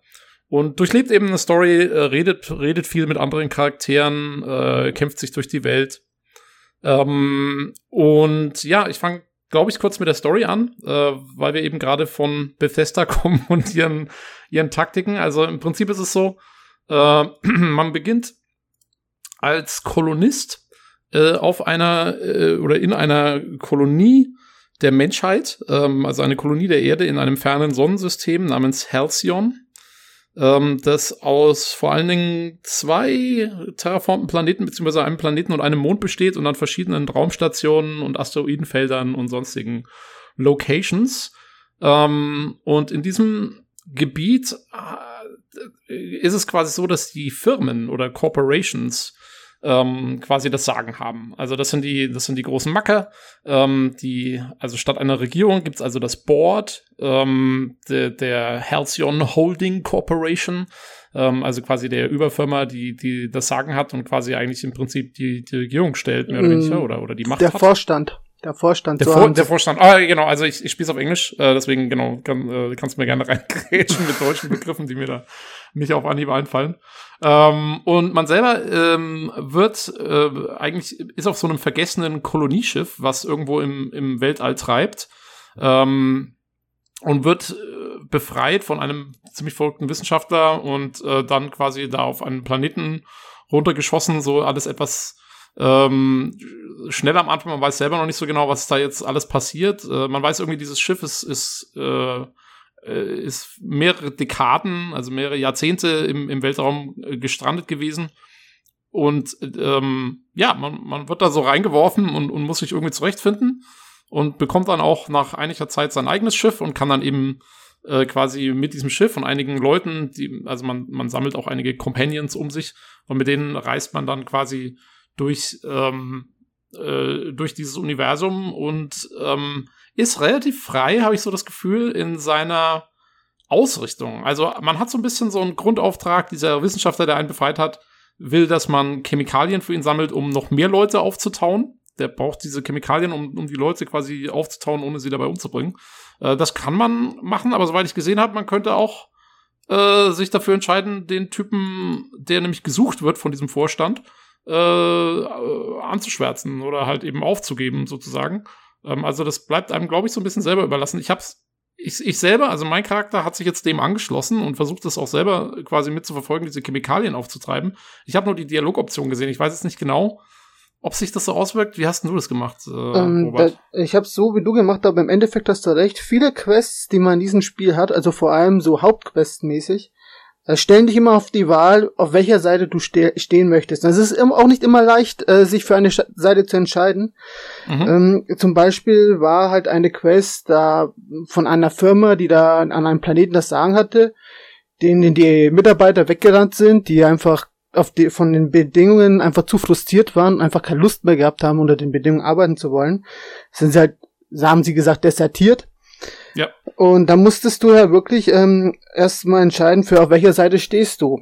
Man konnte dann irgendwo sich für die Deserteure sich entscheiden, man konnte sich aber auch für die diese Firma sich entscheiden oder man konnte auch, wenn man äh, genug äh, äh, Fähigkeitspunkte und so weiter hatte, einen Mittelweg finden, so dass alle zufrieden damit werden. Also man hatte wirklich immer irgendwo eine gewisse Möglichkeit, in diese Geschichte einzugreifen und nicht nur jetzt äh, äh stille Zuseher zu sein. Genau, auf jeden Fall. Also äh, diese Quest, das ist auch gleich äh, relativ am Anfang, was du da beschreibst. Ähm, das ist so die erste, die erste Siedlung, in die man kommt. Da, da muss man eben diese Entscheidung treffen. Und ähm, ja, ähm, inwiefern das dann Auswirkungen hat. Also man, man sieht auf jeden Fall, bevor man wegfliegt, dann äh, sieht man, wie was sich ergeben hat in der Siedlung. Und ich hatte auch, das wird dann auch später ich weiß jetzt nicht, also ich glaube nicht, dass man zurückkommt wieder dorthin.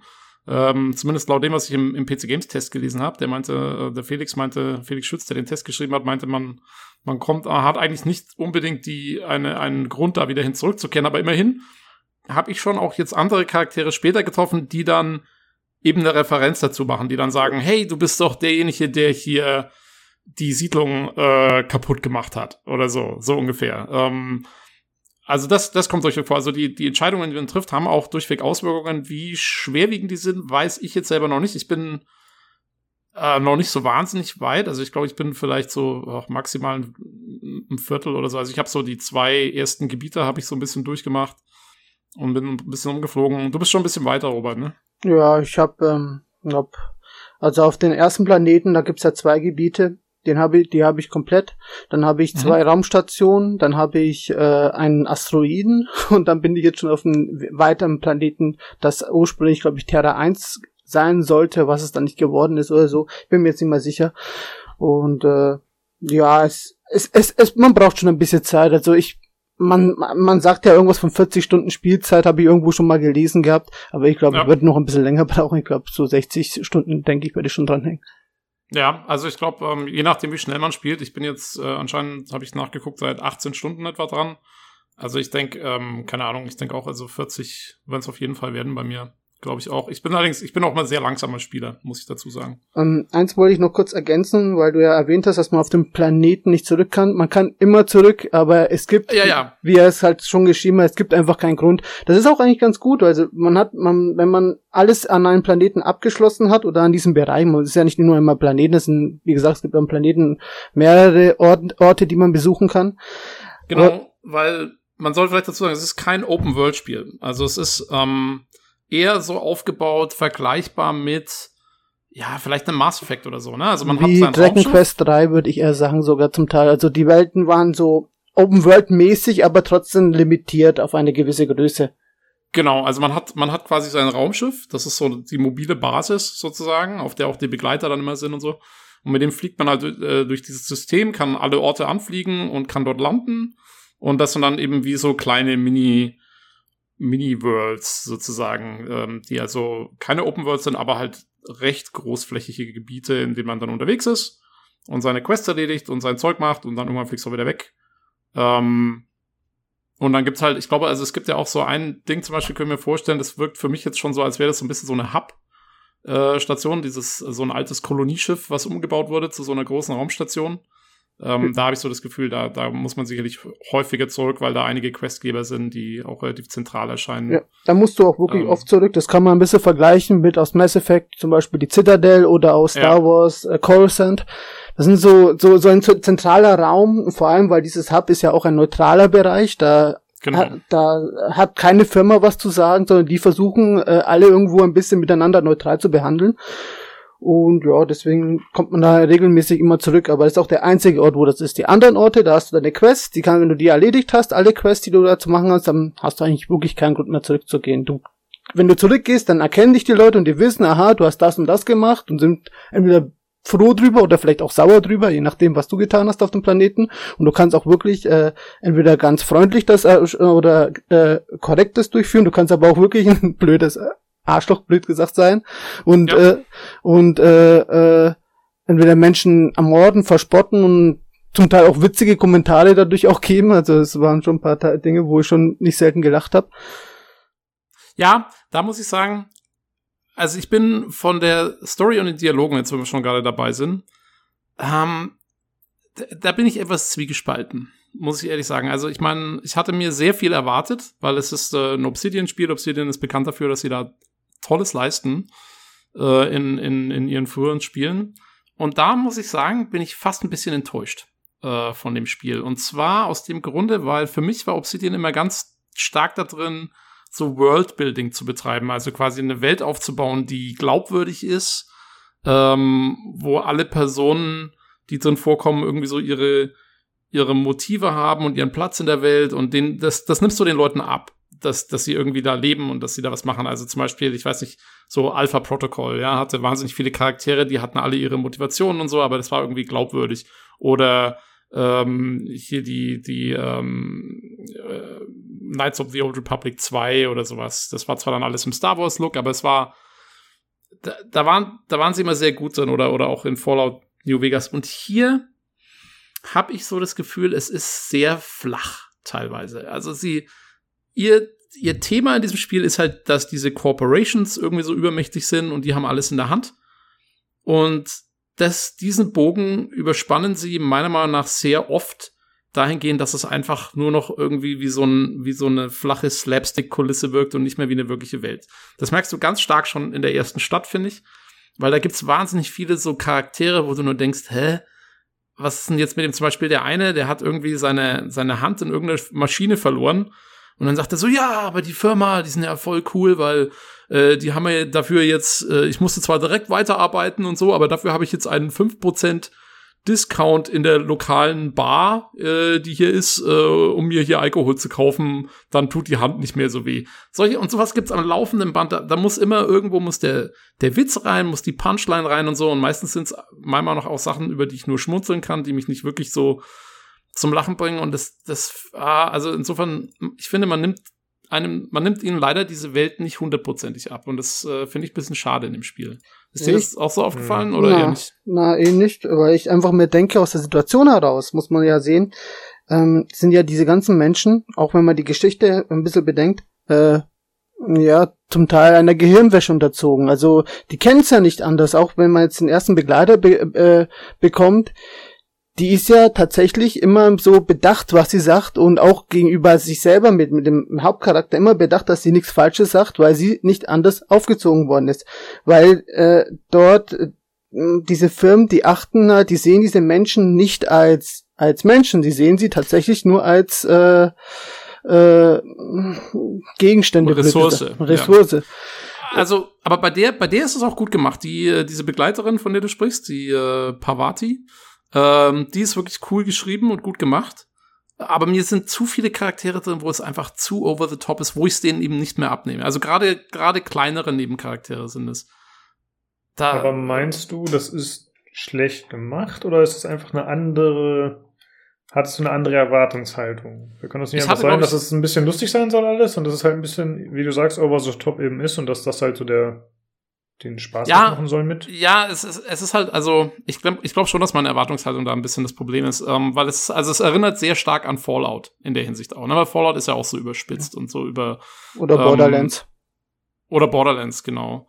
Und ich hatte mir tatsächlich von Obsidian halt einfach ein bisschen mehr diese ähm, schon lustige Schiene, aber doch irgendwie ein bisschen mehr was, was man denen auch wirklich dann abnehmen kann und was nicht nur ja, so ein, so ein, so ein immer schön, schön lustig, ähm, so ein Back Background irgendwie nur ist. Ich bin, mir, äh, ich, ich, bin mir nicht mehr sicher, ob man das wirklich so, ähm, die Charaktere, also die auf der Welt, ob man die wirklich lustig bezeichnen können, weil es ja meistens eher Zynismus ist, was da passiert. Das ist wie ein, wie ein Clown, der dich zwar die ganze Zeit anlächelt, aber in Wahrheit guckt er dich nur blöd an.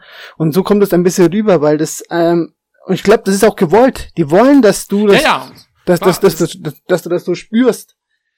Ja, ja, das ist äh, auf jeden Fall so gewollt. Ähm, wie gesagt, ich, äh, mir ist es zu viel des Guten. Ähm, mhm. Aber wie gesagt, das ist mein, also es ist mein persönlicher Geschmack. Ich hatte mir persönlich mehr was erhofft in, in Richtung sowas wie äh, hier Firefly oder so, ne? Was ja, äh, wo so die Welt auch so komplett von, von irgendwelchen Corporations und sowas übernommen worden ist eigentlich. Mhm.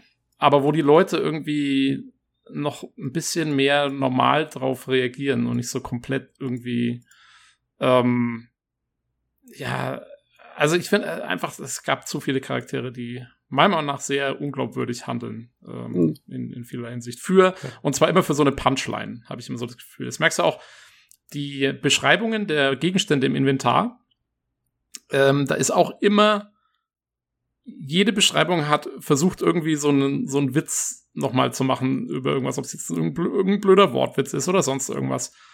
Ähm, ja, das ist mir einfach alles dann immer ein bisschen zu viel. Wo, wobei, ich muss ja. jetzt da ein bisschen jetzt noch das Spiel ein bisschen Schutz nehmen, denn äh, es ändert sich von Planet zu Planet ein bisschen. Also ähm, auf dem Planeten, wo ich jetzt bin, reagieren und reden die Leute wieder komplett anders, wie sie auf dem ersten Planeten geredet haben. Ja, ja, ich habe schon gemerkt, auf der auf der Raumstation da, auf dieser Groundbreaker, äh, auf diesem Raumschiff, ähm, da waren sie jetzt schon auch anders drauf. Also wie gesagt, ich meine, es ist es ist nicht unbedingt schlecht. Ich will es nur sagen, es ist, ähm, man muss, man muss sich darauf einstellen, wie ja. das, äh, wie der Humor im Spiel aufgebaut ist. Ähm, das auf jeden Fall. Okay, äh, ich wollte auch noch kurz sagen, ich habe gerade ein bisschen recherchiert wegen der Anfangsquest, über die ihr gesprochen habt, wo man den Wels einliefern kann, diesen Wissenschaftler. Äh, soll ich dazu was sagen oder lieber nicht, weil ich nicht äh, Nee, lass mal, weil ich glaube, das könnte ein ziemlicher Spoiler sein. Ähm, okay. Ja. Ich habe es nur in der Dialogoption gesehen, also. Gut, ähm, dann sage ich nichts dazu. Äh, ja. Was ich ganz gut finde an dem Spiel, dass es ja anscheinend äh, keinerlei Moralsystem gibt. Ne? Also, dass man äh, sich verhalten kann, wie man will. Mhm. Und das Spiel äh, zwängt einen nicht in so ein bestimmtes Korsett, weil ich hatte das Problem auch bei anderen Spielen, dass du halt äh, je nachdem, wie das Spiel möchte, dass du dich verhältst, dementsprechend wirst du belohnt, wenn du es machst und dadurch wirst du natürlich schon dazu angehalten, das so zu machen oder, oder du machst es halt einfach aus dem ja. Grunde der Belohnung. Und wenn man komplett frei agieren kann, finde ich das schon cool.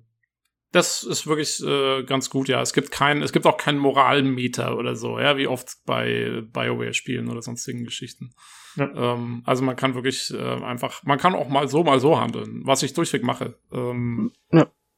Also manchmal bin ich eher gewinnorientiert für mich selber und, und, und manchmal ist es mir dann zu viel, dann mache ich doch lieber das moralisch Richtige oder so. Äh, da bin ich nicht immer ganz konstant in dem Spiel, was immer ein gutes Zeichen ist, finde ich.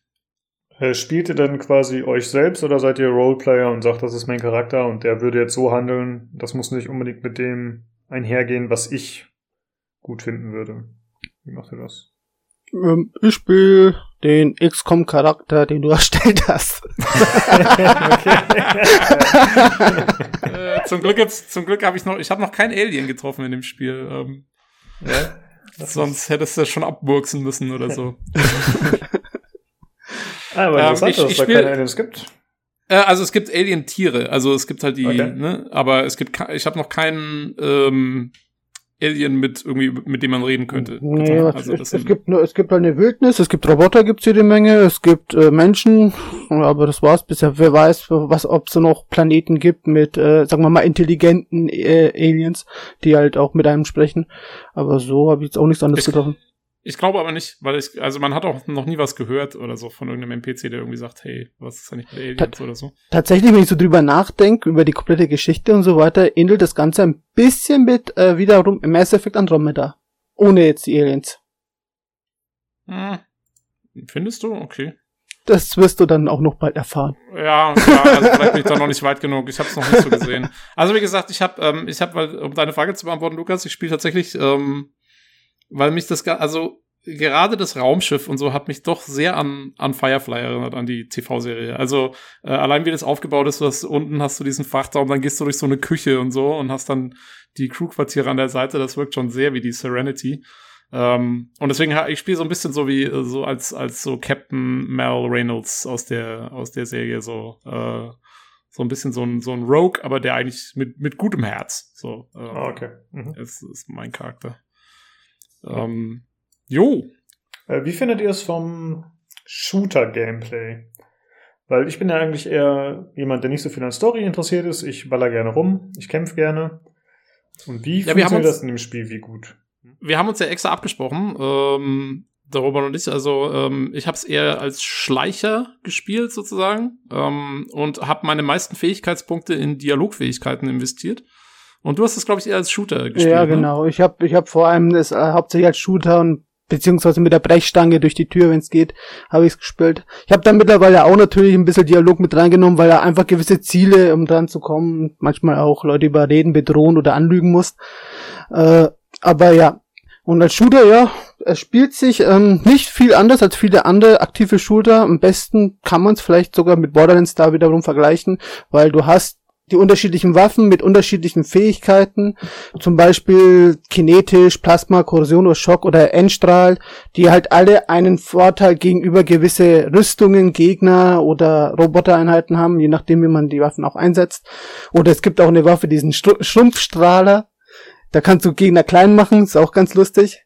Und du kannst halt auch, das ist wiederum, es ist, es ist das Lustige an der ganzen Sache ist, dass ich jetzt sage, das ist ja wie, weil ich glaube ich sieben Spiele aufgezählt habe mittlerweile, wo ich äh, Parallelen zu dem Spiel ziehen kann.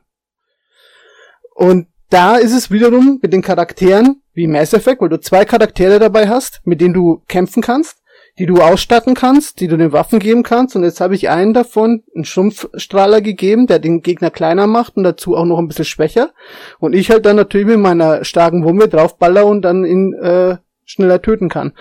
Und so hast du gewisse taktische äh, Vorteile, die du nutzen kannst. Die NPCs sind jetzt nicht ultra intelligent, sie sind jetzt auch nicht ganz so dumm, aber schlau sind sie auf jeden Fall nicht.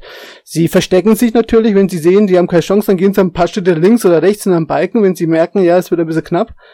Und das war schon mit der Intelligenz. Sonst stehen sie da oder laufen blind hinter, hinter dir her, wenn sie dich sehen. Und ich habe da auch in meiner Bildergalerie etwas, äh, ich finde, es ist schon fast ein Fauxpas äh, äh, als Bild gemacht. Da stehe ich hinter einer Glasscheibe, guck den Gegner voll an, aber er sieht mich nicht. Ja, durch Glasscheiben können sie sich durchschauen. Habe ich Und auch vorhin erst festgestellt. Okay. Das, Ja, das ist so ein Verhörspiegel gewesen, das hast du nicht wahrgenommen. Okay. ähm, aber ja, ich was, finde, also wenn wir gerade kurz über die Gegner-KI reden, ähm, das kommt beim, also weil ich ja eher schleichtechnisch spiele und da kommt ganz stark raus, wie, äh, welche Schwächen diese Gegner-KI hat. Ähm, weil ich kann zum Beispiel, wenn ich hinter einem Charakter im Schleichmodus bin und stehle etwas, was aber vor ihm liegt, das checkt er zum Beispiel nicht. Ähm, Oder auch, also so Sachen wie ich, ähm, ähm, ich, ich schlag irgendwie seinen Kumpel kaputt und er hat's jetzt gemerkt. Und dann gehe ich für ungefähr 20 Sekunden hinter die nächste Säule und dann ist er wieder im normalen Patrouillenmodus. Also, äh, ne, da ist nicht viel Ja, von wegen. das ist aber nicht schön. Also das, ich meine, Immersionsverhältnis ist vielleicht das falsche Wort, denn das ist ja an sich schon so eine Game, Gaming-Mechanik, dass die dann anfangen einen zu suchen die ganze Zeit, aber dass er dann quasi direkt vergisst, was passiert ist, das finde ich ziemlich uncool. Also das, das Schleichen ist sehr rudimentär. Hm. äh, überhaupt in der ganzen Hinsicht. Man hat leider nicht so viele Optionen. Ich hatte mir so ein bisschen was erhofft, wie ähm, ähm, ja, sowas wie Far Cry oder so, ähm, was vielleicht viel zu viel des Guten war. Ähm, aber im Prinzip beim Schleichen, dadurch, dass die Gegner auch sehr viel in, in Rudeln auftreten oder in Gruppen, ähm, hast du eigentlich das, der einzige Vorteil, den es dir bringt, ist, dass du dich an den ersten Gegner ranschleichen kannst von hinten, dann ziehst du ihm eine über, dann hast du, ähm, je nachdem wie gut deine Schleichfähigkeit ist, ich glaube, ich habe jetzt 30% mehr Schaden oder so für die erste Attacke. Und das war's dann. Dann, dann greift dich die komplette Gruppe an und dann kämpfst du eigentlich ganz normal. Also, es ist jetzt nicht so, dass du irgendwie so schleichen kannst und dann heimlich leise Gegner ausschalten kannst. Wenn du, wenn du stark genug bist, um einen Gegner mit einem Schlag dann auszuschalten, dann kannst du auch weiter schleichen. Das Problem ist, das betrifft dann nur Gegner, die sowieso so schwach sind im Gegensatz zu dir, äh, dass es dir eigentlich auch nicht so wahnsinnig viel bringt. Also ähm, die Schleichmechanik ist ziemlich rudimentär. es sei denn, du spielst pazifistisch. Tatsächlich haben viele, sind viele Quests oder eigentlich sogar alle Quests schaffbar, ohne einen einzigen Gegner zu töten. Genau, also du, ich habe mich auch durch einige Situationen schon durchgeschlichen, ohne jemanden anzugreifen. Das geht dann schon, ja. Aber wenn du sozusagen, wenn du das Schleichen als, also taktisch nutzen willst, dann ist es jetzt nicht so herausragend. Also ich meine, es geht schon, man kann hier und da ein paar Sachen machen. Ähm, Aber ja, also es ist ziemlich, ziemlich rudimentär. Der, der Witz ist Okay. ja, du hast, du hast es jetzt auch gerade noch erzählt, dass mit dem, mit dem Stehlen aus den, au- aus den Truhen und so weiter. Wenn du eine Tür aufhackst und der Gegner steht um die Ecke, hört er das und kommt da, oder, es muss nicht ein Gegner sein, kann auch irgendeiner aus einer irgendeiner Basis sein, irgendein, was weiß ich, normaler NPC. Der hört es, der kommt dir entgegen und sagt, was ist hier los? Und wenn Ja. der, und wenn, ja, und wenn der NPC, Also ich habe schon, ich habe schon Türen gehackt, genau hinter, wo ich genau hinter jemanden stand. Dann mache ich die Tür auf und da hat aber keiner reagiert. bei mir schon, schon ein paar Mal. Und ähm, der Witz, das ist aber auch wieder witzlos, auch wenn dich jem- jemand, äh, äh, wenn dich jemand aktiv erwischt, ja, dann bedrohst ihn oder lügst ihn an oder überredest ihn und dann ist er wieder weg und dann was passiert höchstens dein Ruf bei der Gilde oder bei bei der Firma oder sonst wie steigt ein kleines bisschen an und das war's auch schon.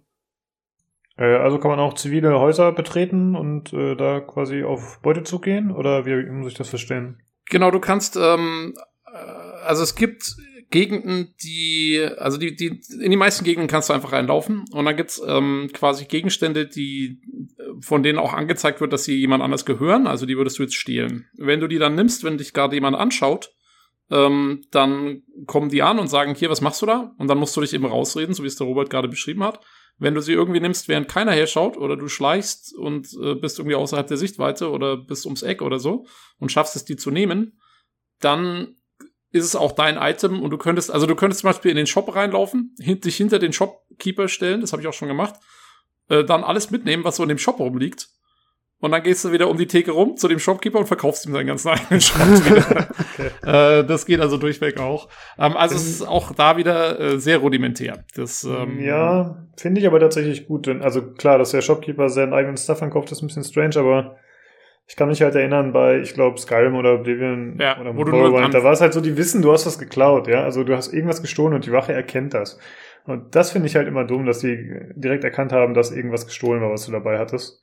Ja. Äh, ja, das gefällt mir, glaube ich, so tatsächlich besser. Nö, das Einzige, was ich mir hätte vielleicht gewünscht, dass vielleicht, wenn man in einem Laden reingeht und man geht vielleicht in einen Bereich rein, wo jetzt hat, ich nichts zu suchen habe, was weiß ich, in, in die Küche, keine Ahnung, dass halt einfach der Barkeeper zum Beispiel na, mir folgt und mir schaut, ey, was mache ich da eigentlich?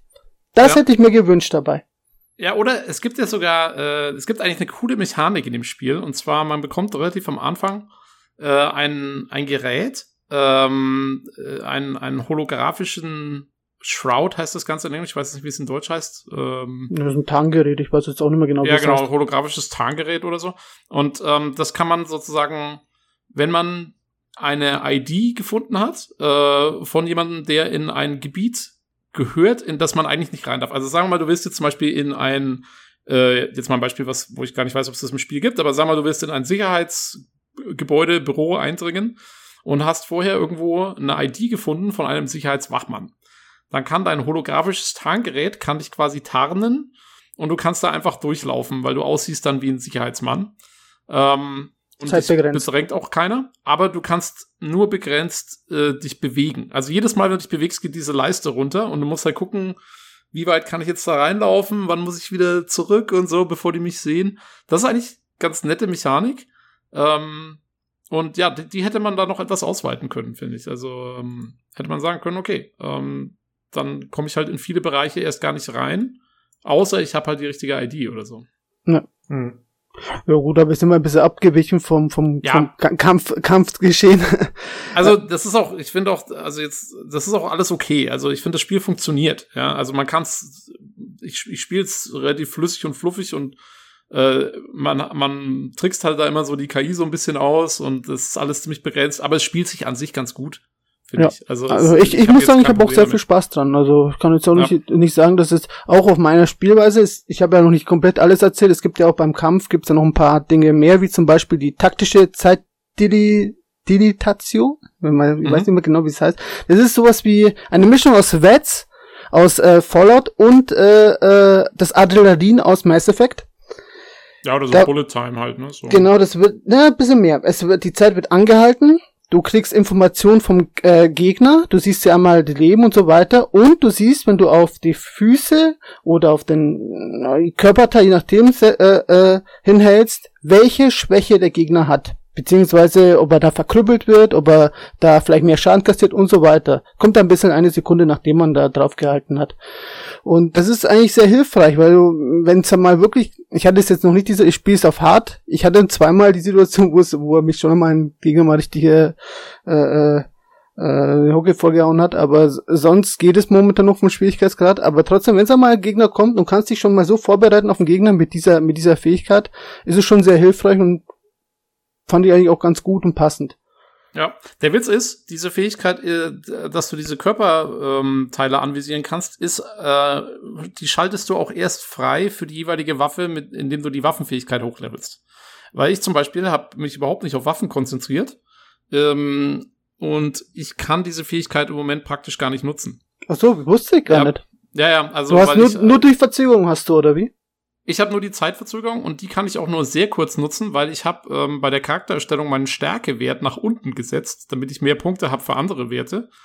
Und ich kann jetzt auch diese Zeitmanipulation äh, kann ich nur sehr kurz nutzen. Also so, die, okay. ich meine, meine, die, man, das da geht auch so eine so eine Leiste runter und die geht bei mir extrem schnell leer. Ich habe die bis jetzt noch kaum eingesetzt. Ich ver verlasse mich dann eher aufs Schleichen. Ich spiele es auch auf normal, also ich spiele es auf dem äh, einen Schwierigkeitsgrad weiter unten. Bin aber auch schon ab und an ziemlich vermöbelt worden, eben weil ich, wie gesagt, mich da nicht auf Kampf spezialisiert habe. Ähm, und äh, ja, also das ist alles, wie gesagt, auch abhängig von den Charakterwerten, was ich ganz cool finde. Es ist sehr rollenspielmäßig in der Hinsicht. Ja, ich habe schon gesehen, es gibt anscheinend irgendwie Dialogoptionen, auch dass man zu dumm sein kann und dann geben, äh, werden einem so ganz komische Dialogoptionen vorgegeben, Genau, äh, es wo gibt, man nicht richtig antworten kann oder so. es gibt sehr viel, also ich, ich habe praktisch, also in jedem zweiten Dialog hast du die Möglichkeit, Fähigkeiten zu nutzen im Dialog. Also es gibt eigentlich echt oft äh, Möglichkeiten, weil ich bin jetzt, ich habe, äh, wie gesagt, meine Dialogfähigkeiten, also ähm, was ist das hier so, äh, Persuasion, ähm, ähm, und, und Lügen und Einschüchtern ähm, habe ich ge gepusht, aber auch so meine Tech-Fertigkeiten, also Wissenschaft, ähm, äh, Ingenieurswesen und Medizin habe ich auch ziemlich gelevelt. Und da habe ich jetzt wirklich in jedem zweiten Dialog habe ich die Möglichkeit, das irgendwie anzubringen, was ich ganz cool finde. Also du, wenn du halt zum Beispiel dann einen hohen Engineering-Wert hast, äh, und irgendjemand erzählt dir irgendwas über die Schäden an irgendeinem Raumschiff, dann kannst du halt irgendwie voll hier den Star Trek Techno-Babble raushauen. ähm, was ganz cool ist. Und, ähm, und das finde ich sehr gut. Also es ist wirklich, äh, macht sehr, sehr Rollenspiel. Und, und es wird auch noch belohnt dazu, weil wenn man so antwortet, bekommt man dafür XP noch dazu. Genau. Und äh, was auch noch ganz cool ist, ist, wenn man jetzt das nicht geskillt hat, ich habe ja auch viele Dinge nicht gehabt, die du jetzt zum Beispiel geskillt hast, dann kann man sich vieles davon aber auch durch Rüstung äh, äh, erhöhen oder durch die Charaktere, die man in dem Moment mit sich zieht, oder zum Teil auch durch äh, äh, äh, Bufffood kann man sich das auch erhöhen. Also ich, bei, bei der, der bei der einen Mission mit diesen ganzen äh, äh, äh, Deserteuren, da konnte ich den den Chef da von dieser Firma nicht mehr überreden. Also habe ich mir tatsächlich die Hucke vollgesoffen und bin dann hochgegangen und habe ihn angelogen, wie, was das Zeug hält. Sehr gut. So muss man das machen. Ja, ich finde das tatsächlich cool, wenn man äh, verschiedene Möglichkeiten hat anhand des Bilds und dass man eben dadurch auch mehr Wiederspielbarkeit hat. Ja. Ja. Da gibt es ja anscheinend welche Optionen, die sich sonst gar nicht bieten und die du nicht sehen würdest. Und das ist schon Ja, da gibt's sehr viel. Also ich habe auch, ähm, ich bin äh, vorhin erst, äh, bin ich zu so einer Quest ähm, gelatscht. Das eigentlich, also es war ein Kopfgeld, ne? also eigentlich ziemlich straightforward. Musste hingehen, den Typen umhauen und dann Kopfgeld einsammeln. Aber ich hatte so einen hohen Dialogwert. Der Typ hat dann erstmal angefangen zu labern. Und dann hieß es, ja, eigentlich, die wollen ja gar nicht deine Leiche sehen, die wollen bloß irgendwie äh, irgendeinen persönlichen Gegenstand von dir haben. Und den hat er mir dann Feuerzeug. raus. Ja, genau. Den hat er mir dann rausgerückt und dann äh, musste ich den gar nicht bekämpfen und war eigentlich Buddy Buddy mit seinen ganzen Leuten und so.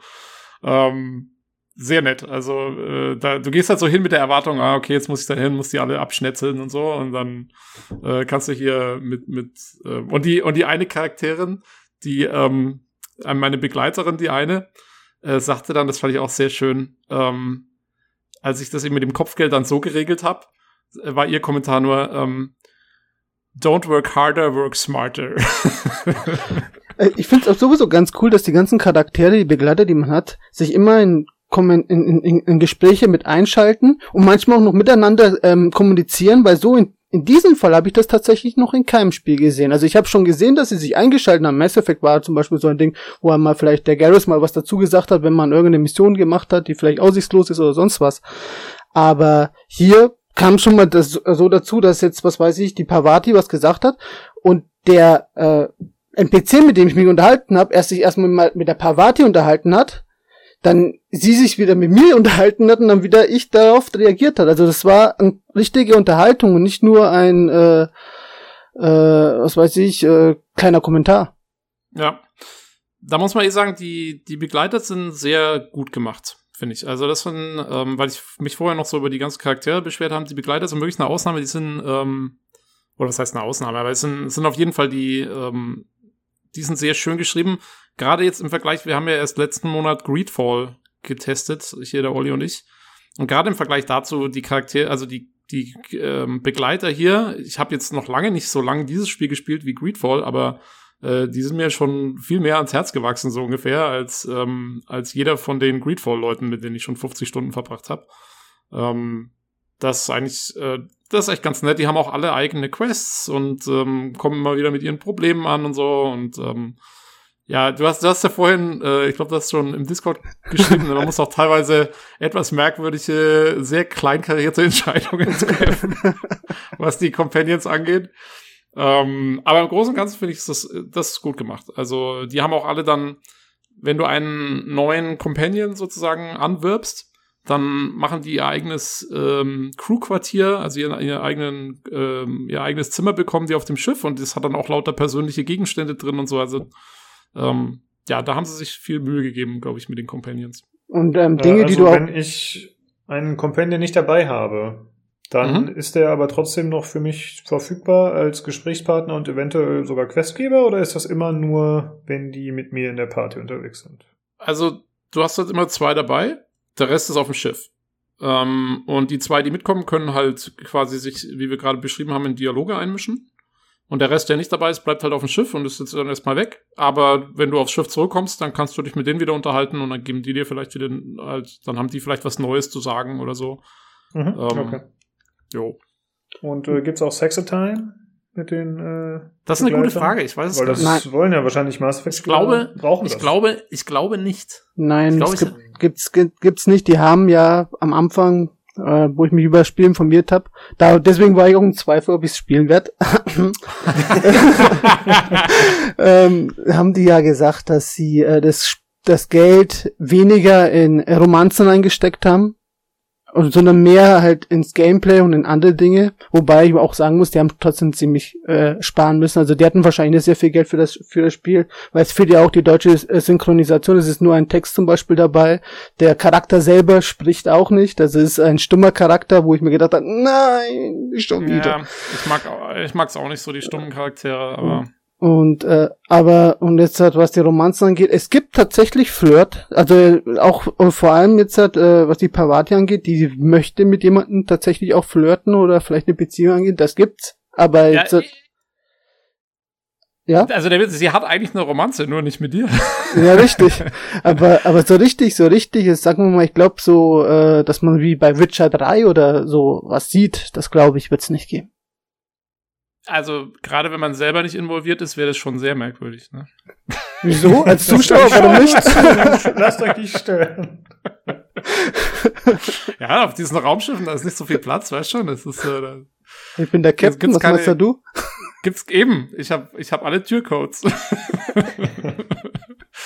ähm, ja, gut. Äh, also für mich habt ihr eigentlich äh, das ganze Gameplay schon ganz gut erklärt. Wenn ihr jetzt nicht noch was Spezielles auf der Agenda habt, dann würde ich vielleicht mal zur Technik übergehen. Ähm, ähm, ja, doch, eins habe ich auf jeden Fall, was ganz wichtig ist, ist, was ich ja. mir gewünscht hätte, wären ein bisschen Minispiele oder so, ein bisschen, dass das, dass einem das Spiel äh, rausreißt. Also ich meine, jetzt, jetzt nicht unbedingt jetzt bei den Türschlössern, das hat's mir jetzt ehrlich gesagt nicht so äh, gestört, aber vielleicht, wenn man in die Bar kommt, dass man vielleicht irgendwo irgend so ein, was was ich Spiel spielen kann oder sonst was, was mittlerweile in MMOs vor allem, also die MMOs in, in Rollenspielen ein bisschen modern geworden ist.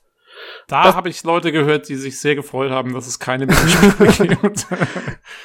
ähm, ich persönlich hätte jetzt auch nichts dagegen gehabt, muss ich sagen. Ähm, also ich finde es angenehm, dass es jetzt beim Hacken oder äh, Schlösser öffnen oder so, da ist jetzt nichts Ähm, da muss man nur die Fähigkeit haben und genügend Lockpicks oder was auch immer man braucht und dann, dann passt es. Ähm, das geht dann zack, zack.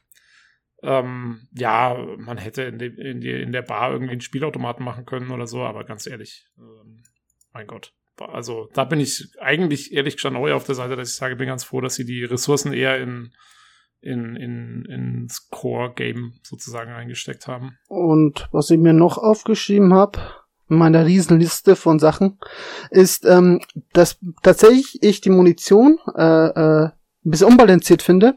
Am Anfang, auf, äh, auf der harten Schwierigkeitsstufe, hatte ich ein riesen Munitionsproblem, also massiv. Also ich hatte vier Waffen ausgerüstet und alle Waffen waren leer. Und beziehungsweise drei. Die vierte Waffe war eine Nahkampfwaffe. Und äh, das habe ich alles verschossen an einem Gegner. Ich habe da eine tolle Waffe bekommen, zum Beispiel. Die habe ich innerhalb von, glaub, 30 Sekunden leer geschossen gehabt. Und jetzt ist es so, dass ich mich von Munition nicht mehr retten kann. Jetzt habe ich so viel Munition, ich weiß nicht mal, was ich damit anfangen soll. Ja, das Balancing ist nicht so der absolute Hit. Ähm, ich habe also, also ich habe ja gesagt, ich habe ich hab meinen Stärkewert sogar runtergesetzt ähm, und krieg lauter Penalties, kämpfe aber trotzdem fast die ganze Zeit mit Nahkampfwaffen, weil die trotzdem irgendwie den meisten Schaden machen, habe ich so das Gefühl. Also ich habe auch, ich habe, ähm, ich hatte eigentlich vor mir so mit Pistolen und sowas, ähm, also mit so kleinen, kleinen Handfeuerwaffen oder sowas mhm. äh, zur Hand haben, aber ich bin dann relativ schnell darauf umgestiegen auf Nahkampfwaffen, weil mir diesen Pistolen, hast recht, das war auch, ich habe da, ähm, da waren die Gegner absolute Bullet, Bullet Sponges. Und dadurch, dass du halt mit den Dingern auch noch Munition verbrauchst, ähm, und dann kannst du halt nicht, dann, dann ballerst du halt wirklich echt mal so ein halbes Magazin in irgendjemanden da rein. Da war es mir dann lieber, ich nehme einen Knüppel und hau fünfmal drauf. Ähm, das kannst du wahrscheinlich auf hart dann auch nicht mehr machen, aber auf normal ging's noch. ähm, und dann brauchst du wenigstens keine Munition dafür. Also, ja, ist ein bisschen merkwürdig. Ähm, und drei Punkte drei Punkte habe ich noch auf der Agenda, so nebenbei. Ähm, einmal, weil wir ja schon gehabt haben, Schwierigkeitsgrad gibt's vier. Drei unterscheiden sich nicht schwer, das sind, da äh, erhöhen sich nur die, die Stärke und äh, äh die HP der Gegner. Und das vierte, da erhöht sich nicht nur die, die, die, die Stärke der Gegner und so, sondern ähm, äh, da können deine Begleiter sterben, da äh, kannst du deine verkrüppelten Körperteile nur im Bett äh, äh wieder heilen, heißt du musst regelmäßig schlafen gehen. Und äh, ähm, Waffen, die, weil Waffen haben eine Haltbarkeit, muss man regelmäßig reparieren. Wenn sie äh, komplett kaputt sind, kann man sie normalerweise wieder reparieren. Nur nicht auf der Schwierigkeitsstufe. Wenn sie mal komplett kaputt sind, sind sie komplett kaputt. Dann kann man sie direkt wieder verkaufen. Und der letzte Punkt war, dass man mit der Schnellreise äh, nur noch zum Schne Schiff schnell reisen kann. Also zu keiner Stadt oder zu keinem Punkt, den man freigestalten hat. Und es gibt noch einen Punkt, ähm, den ich gelesen habe, der ähm, für den höchsten Schwierigkeitsgrad gilt und der eine Mechanik betrifft, die wir noch ganz vergessen haben, äh, nämlich die Flaws. Ähm, man kann in dem Spiel nämlich äh, Schwächen bekommen als Charakter. Mhm. Und zwar, indem man äh, genug Schaden nimmt, zum Beispiel von einer bestimmten Art Gegner. Also, äh, sagen wir mal, ich nehme jetzt von den Hundegegnern, nehme ich ganz viel Schaden irgendwann. Dann kommt irgendwann, kommt halt ein Textfenster, wo es heißt, äh, du könntest jetzt eine Phobie gegen, Hund, gegen diese Hundegegner entwickeln. Dann sind, während du gegen diese Hundegegner kämpfst, werden deine, werden deine Fähigkeiten runtergesetzt, aber nur während du gegen die Hunde kämpfst. Ähm, mhm. werden bestimmte Fähigkeiten runtergesetzt und so und dafür bekommst du einen Perk. Die Perks, die kannst du, die kriegst du eh mit jedem zweiten Level auch. Und das sind halt so Boni, die du dir aussuchen kannst, ähm, aus verschiedenen Boni, also irgendwie mehr, mehr Laufgeschwindigkeit, mehr Inventar, mehr Schaden und so. Und du kannst halt dann quasi diesen Floor, kannst du entweder ablehnen, du willst sie nicht haben, oder du kannst ihn annehmen. Und dann bekommst du den Floor und kriegst halt dafür als Ausgleich noch wieder auch so einen Perk-Punkt. Also kannst du deinen Charakter noch mehr individualisieren. Und auf dem höchsten Schwierigkeitsgrad, habe ich zumindest gelesen, kannst du nicht mehr auswählen, ob du den Floor haben willst oder nicht. Du bekommst den einfach. Ähm, okay, das wusste das ich kommt, nicht. Das da kommt steht, auch noch mit dazu. Da steht tatsächlich auch nicht ähm, drin, wenn du ähm, den Charakter erstellst, weil ich habe mir diese Infos jetzt gerade alle aufgeschrieben, als ich de, den Charakter nochmal erstellt hatte, hatte ich mir das alles nochmal angeguckt gehabt. Da stand ah, okay. drin. Ich habe es im Internet gelesen. Ähm, dass und, die dann einfach dazu kommen. Und dann, ja, für alle, die es interessiert, craften kann man wie in Fallout auch. Also Waffen kann man verbessern und also man kann keine neuen Sachen bauen. Das geht nicht. Aber man kann seine Waffe jetzt äh, in eine bestimmte Richtung, sagen wir mal, verbessern oder verändern. auch mit Rüstungsteilen. Das ist meiner Meinung nach ein bisschen dürftig. Es dürfte noch ein bisschen umfangreicher sein. Dürfte nur vielleicht äh, vor allem spezifischer sein. Aber ja, besser als nichts ist es, ne, ist würde ich mal sagen. Ja, ich bin ganz froh, dass es nicht mehr ist, ganz ehrlich. Ich mag Crafting-Systeme immer nicht so gern, weil die oft dann das Balancing noch mehr kaputt machen, als es eh schon ist. Ähm, ich finde, das hat man bei Mass Effect Andromeda zum Beispiel ganz arg gemerkt.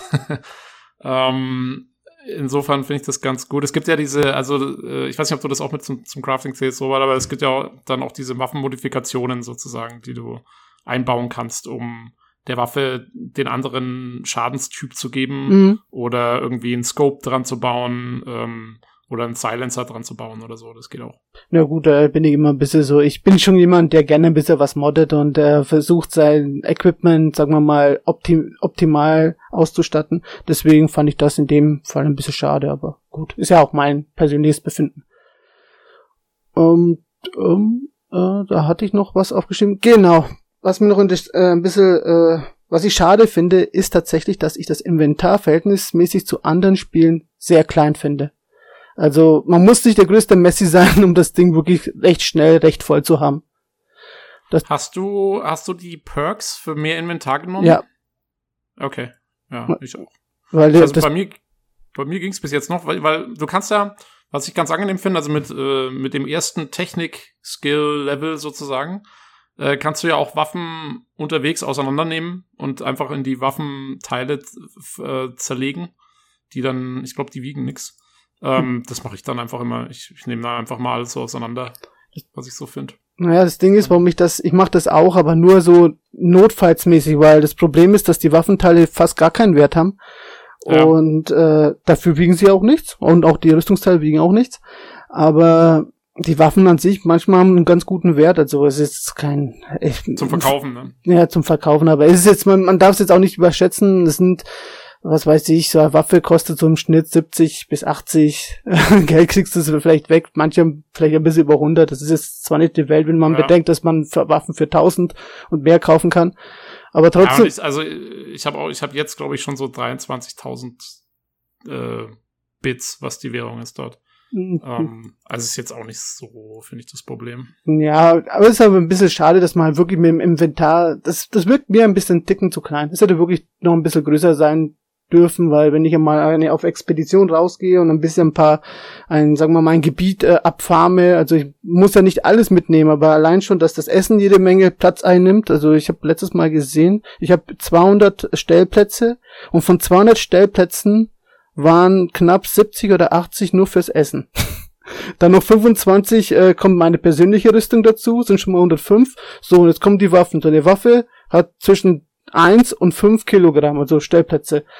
Äh, da brauchst du nicht viel aufsammeln, bis du direkt wieder voll bist. Dann killst vielleicht 5, vielleicht 10 Gegner, 15 Gegner. Wenn's, und da hebst den Rest noch so an Truhen auf und dann bist du schon voll. Ich hatte das, also ich ich verkaufe das Essen immer gleich. ich nehme da nicht so viel mit, dann ähm, ich, ich hatte jetzt das Problem nicht. Also ich, wenn ich rausgehe, ich habe so ich glaube, ich habe jetzt 210 oder so Inventar äh, gewichtmäßig und ich, wenn ich losgehe, habe ich davon vielleicht so 40 voll oder so. Also da geht schon was rein, finde ich. Aber ja, was ich ganz, äh, was ich ganz eine coole Idee fand, ähm, weil man hat ja normalerweise in so Rollenspielen immer das Problem, dass du zum Händler zurück in die Stadt musst oder so. Und mhm. das fand ich hier eigentlich ganz witzig, weil sie überall mal wieder so Vending Machines hingestellt haben auch, äh, die können auch mal mitten im Feindgebiet stehen oder so. Das sind einfach so Automaten und da kannst du auch Sachen verkaufen. Das ist eigentlich auch ganz angenehm. Wenn du es geskillt hast. Ja, genau, aber ich glaube, es ist auch relativ früh schon, ne, der, ähm, der Skill. Genauso. Dass du an die verkaufen kannst. Genauso kannst du auch skillen, wenn du überladen bist, dass du auch dich überall hin teleportieren kannst. Also, die haben sich schon was dabei gedacht, wenn die Taschen doch mal zu voll sind, dass man zumindest Möglichkeiten hat, das zu umgehen. Ja. Jo das war's eigentlich. Mehr habe ich jetzt. Das war's, glaube ich. Also spielmechanisch fällt mir jetzt sonst auch nichts mehr ein. Dann wie sieht's aus mit der Technik? Also, eh, vielleicht ich mal. also ich finde, dass es grafisch natürlich nicht so gut aussieht wie andere moderne Spiele, aber tatsächlich äh, stilistisch sehr gut ist. Äh, der Robert hat ja vorhin schon die Screenshots angesprochen, die er gemacht hat. Die werden wir auch verlinken bei PC Games.de. Das sind äh, also im Forum, äh, im, im Thread zu unserem Podcast. Und das sind 21 zu 9 Screenshots und da sind tatsächlich einige dabei, gerade die Panoramen von der Umgebung. von der Landschaft, äh, die ich ziemlich cool finde. Wie seht ihr das? Jo. Also stimmungsvoll ist es auf jeden Fall, würde ich sagen. Ähm, es ist so ein bisschen, also es erinnert auch hier wieder ziemlich stark an Fallout, finde ich. Ähm, es ist, es ist alles so ein bisschen abgeranzt, äh, was natürlich ganz gut passt zu dieser, zu dieser Story mit diesen Corporations, die halt versuchen, alles so möglichst billig irgendwie herzustellen und dann äh, quasi da zu sparen, wo es nur geht und so. Und deswegen ist das alles so ein bisschen schon kaputt oder halt, äh, ja, ist nicht so ganz, ganz super. Und dann kommt noch dazu, es hat so ein bisschen, also es hat keinen Comic-Look, aber es hat so ein bisschen so Ansätze davon, finde ich. Also es ist jetzt zum Beispiel der Weltraum oder auch nachts, wenn du auf so einem Planeten bist, das ist alles eher bunt. Ist jetzt nicht irgendwie so komplett schwarz oder so. Äh, es gibt viele Neon-Reklamen und so. Also ist alles ist relativ farbenfroh. Und ähm, ja, das passt ganz gut. Also es ist jetzt nicht so hundertprozentig mein Stil, aber ähm, wenn man sich darauf einlässt, ist es auf jeden Fall cool gemacht. Ähm, ja, das wäre so mein Eindruck. Ja, ich, ich würde es mal so sagen. Ähm, der, der Kontrast, der stimmt einfach. Das ist einfach so, für, das, für den Stil, den, den sie da gewählt haben, ist einfach ideal, weil dann gehst, ich persönlich spiele tatsächlich meistens sogar lieber in der Nacht, weil es einfach so, äh, so eine schöne Aussicht, da habe ich mich extra irgendwo, bin ich einen Berg hochkraxelt, um man das, das ein oder andere Foto zu ma machen, weil das einfach so, so schön aussah aus dem Moment. Das habe ich jetzt nicht in vielen Spielen so gesehen, dass das so, wegen dieser Himmel, äh, Himmelspanorama äh, so gut ausgesehen hat. Das Spiel selber an sich, also da streiten sich bei mir die Geister. Es sind viele Dinge, die passen nicht ganz so sehr, aber der Himmel an sich ist wirklich, wirklich schön getroffen für, für, für, für, für das Spiel an sich. Was jetzt, was die Grafik jetzt am Boden angeht, ja, das, mh, sagen wir mal so, die Landschaft an sich sieht jetzt nicht so schlecht aus. Sie lässt sich mit vor, äh, äh, vor allem Fallout 4 ganz gut vergleichen, weil das einfach irgendwo, könnte man meinen, ist wirklich die Schwester oder der Bruder von dem Spiel. Es sind so viele äh, Punkte auch vom, vom, von, von den Charakteren her, von dem Stil her, dass man einfach denkt, ja, man spielt halt einfach ein Addon von Fallout 4 irgendwo. Also nicht weil vom Stil her, sondern einfach vom Grafikstil her, sagen wir so. Was ich mir aber einfach, wo ich schade finde, ist, dass die zum Beispiel nicht darauf geachtet haben, wenn es dunkel ist und ein Licht zum Beispiel reinschaltet, dann sieht der Raum toll aus. Stehen aber Menschen drin, fehlt da den Menschen eine ordentliche Lichtbeleuchtung bzw. Statierung. Also es sieht dann so aus, als stehen die Leute im Dunkeln, obwohl alles andere schön äh, äh, stimmungsvoll beleuchtet ist. Okay. Äh, Oder werfen die Charaktere selbst in Schatten? Das müsste ich jetzt selber nachschauen. Das okay. weiß ich gerade nicht. Ich äh, glaube ja. nicht großartig eigentlich. Also, also es ist eher ist statisch, sehr nicht dynamisch. Ja, es ist eher statisch. Äh, mir ist auch aufgefallen, was sie haben ist. Äh, das sieht man auch übrigens auf einem von deinen Screenshots ganz gut, Robert. ähm, ist, sie haben irgendwie, ja, diese Beleuchtung ist schon komisch, weil sie haben dieses Ding, dass wenn das Licht von einer Seite kommt und du, und du hast einen Charakter gerade im Dialog, also du siehst sein Gesicht gerade in groß, ähm, dann haben sie dieses Ding, wo ich am Anfang noch gedacht habe, ey, das ist ja cool, das habe ich jetzt auch sonst noch nirgendwo gesehen, dass äh, ein Ohr auf der Seite, wo das Licht herkommt. Genau, das habe ich jetzt da scheint das Licht, da scheint das Licht so durch, so rot, ne? Also wie man's, ne, als würde es durch die Haut so durchscheinen. So halbtransparente Haut quasi. Und da dachte ich erst, ey, das ist ja mal cool, das hat sonst noch kein Spiel gemacht, aber ich glaube, das ist irgendwie, das ist statisch berechnet. Also das machen die einfach statisch als, oh, das Ohr muss jetzt rot sein. Das ist keine tatsächliche Lichtbrechung oder so. Das wird nicht in Echtzeit berechnet. Das ist einfach nur, das wird so aufgelegt auf die Textur oder irgendwas. Ich, ich weiß ähm, nicht, ob ähm. das, ob das so auf die Textur aufgelegt ist. Ich glaube schon, dass doch, die. Doch, doch, doch. Weil nee, weil das sieht man, das sieht man auch häufig an, in Situationen, wo es gar nicht passt wo es eigentlich viel zu dunkel wäre für, für den Effekt, aber ähm, dann hat er so ein rot leuchtendes Ohr auf einmal. das ist mir schon ein paar Mal aufgefallen. Ja, ich habe es auf jeden Fall als Bug, ich habe ein paar Bugs da schon gesehen und das war halt wirklich, das habe ich jetzt dreimal gesehen, habe gesagt, jetzt ehrlich jetzt, da war hinter ihm, war zwar eine Lampe, aber selbst du musst ja die Lampe, damit so leuchtet, wie es bei dem an seinem Ohr, müsstest du es direkt dran haben, damit es so, ja. so leuchtet. Und das war auf jeden Fall auf gar keinen Fall so gewesen. Ich habe mir dasselbe wie du gedacht, äh, als ich das gesehen habe, von der Grundidee her ist es schon genial. Kann man nichts sagen, weil ich es auch nirgendwo gesehen habe. Aber es funktioniert nur meistens, äh, ja, wenn wirklich was direkt dran hängt. Also das Lichtquelle direkt dran ist, ob es jetzt an der Hand ist oder am Ohr oder sonst wo ist. Und das ja. war, war da nicht der Fall. Ja, ist ein bisschen viel des Guten. Ähm, überhaupt, äh, man muss sagen, die, die Gesichter ähm, an sich nicht schlecht. Also jetzt auch nicht gerade die Höhe der Technik, aber es passt schon.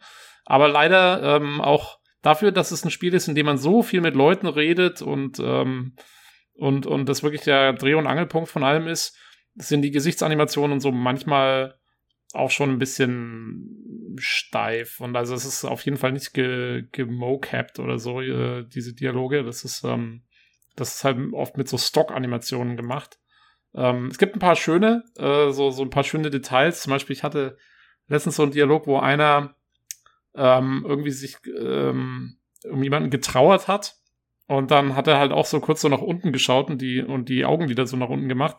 Also da gibt es schon ein paar ganz nette Animationen, aber alles in allem ein bisschen wenige und es wirkt dann manchmal so ein bisschen so wie aus der Dose halt. Wie man es kennt, so von vor zehn Jahren eigentlich. Ist das so ein bisschen dieser äh, Bethesda-Charme halt von Skyrim und so? Also, dass die da so starr stehen und sich kaum bewegen und, oder, oder ist Ja, ganz so, ganz so schlimm, ganz so schlimm ist es nicht, finde ich. Also, Okay. weil wenn du zum Beispiel, wenn einer irgendwo kniet, ähm, und sich irgendwas, äh, zum Beispiel gerade irgendwie an irgendeinem Panel arbeitet oder so, und dann startest du Dialog mit dem, dann siehst du, geht die Kamera so mit, wenn er so aufsteht und sich rumdreht und so, das machen sie dann schon. Mhm. Ähm, aber wenn du halt mal in dem Dialog drin bist, ja, dann, dann steht er eigentlich nur noch still da und du siehst da die Gesichtsanimationen dann so ablaufen. Also Das- ganz so schlimm wie Skyrim ist es, finde ich nicht, aber ja, also Das es Pro- ist nicht mehr zeitgemäß. Das Problem ist einfach eigentlich, finde ich, nur die Augen. Weil die Augen normalerweise, wenn du dich mit jemandem unterhältst, dann merkst du ja eigentlich immer so, wenn die Augen mitgehen, äh, was er gerade denkt. Und die meisten Charaktere, oder eigentlich fast alle, bis auf ein paar wenige, die haben das nicht. Die, die reagieren an den Augen, die schauen statisch dich eigentlich meistens immer so direkt an und das war's eigentlich schon. Ja. Manchmal schließen sie die Augen dabei oder gucken mal irgendwo hin, aber du siehst halt keine Animation von den Augenbrauen oder irgendwie ein kleines Lächeln oder so. Du siehst, das merkst du einfach nicht und das ist einem vielleicht ein bisschen das Problem bei, bei den Charakteren dort.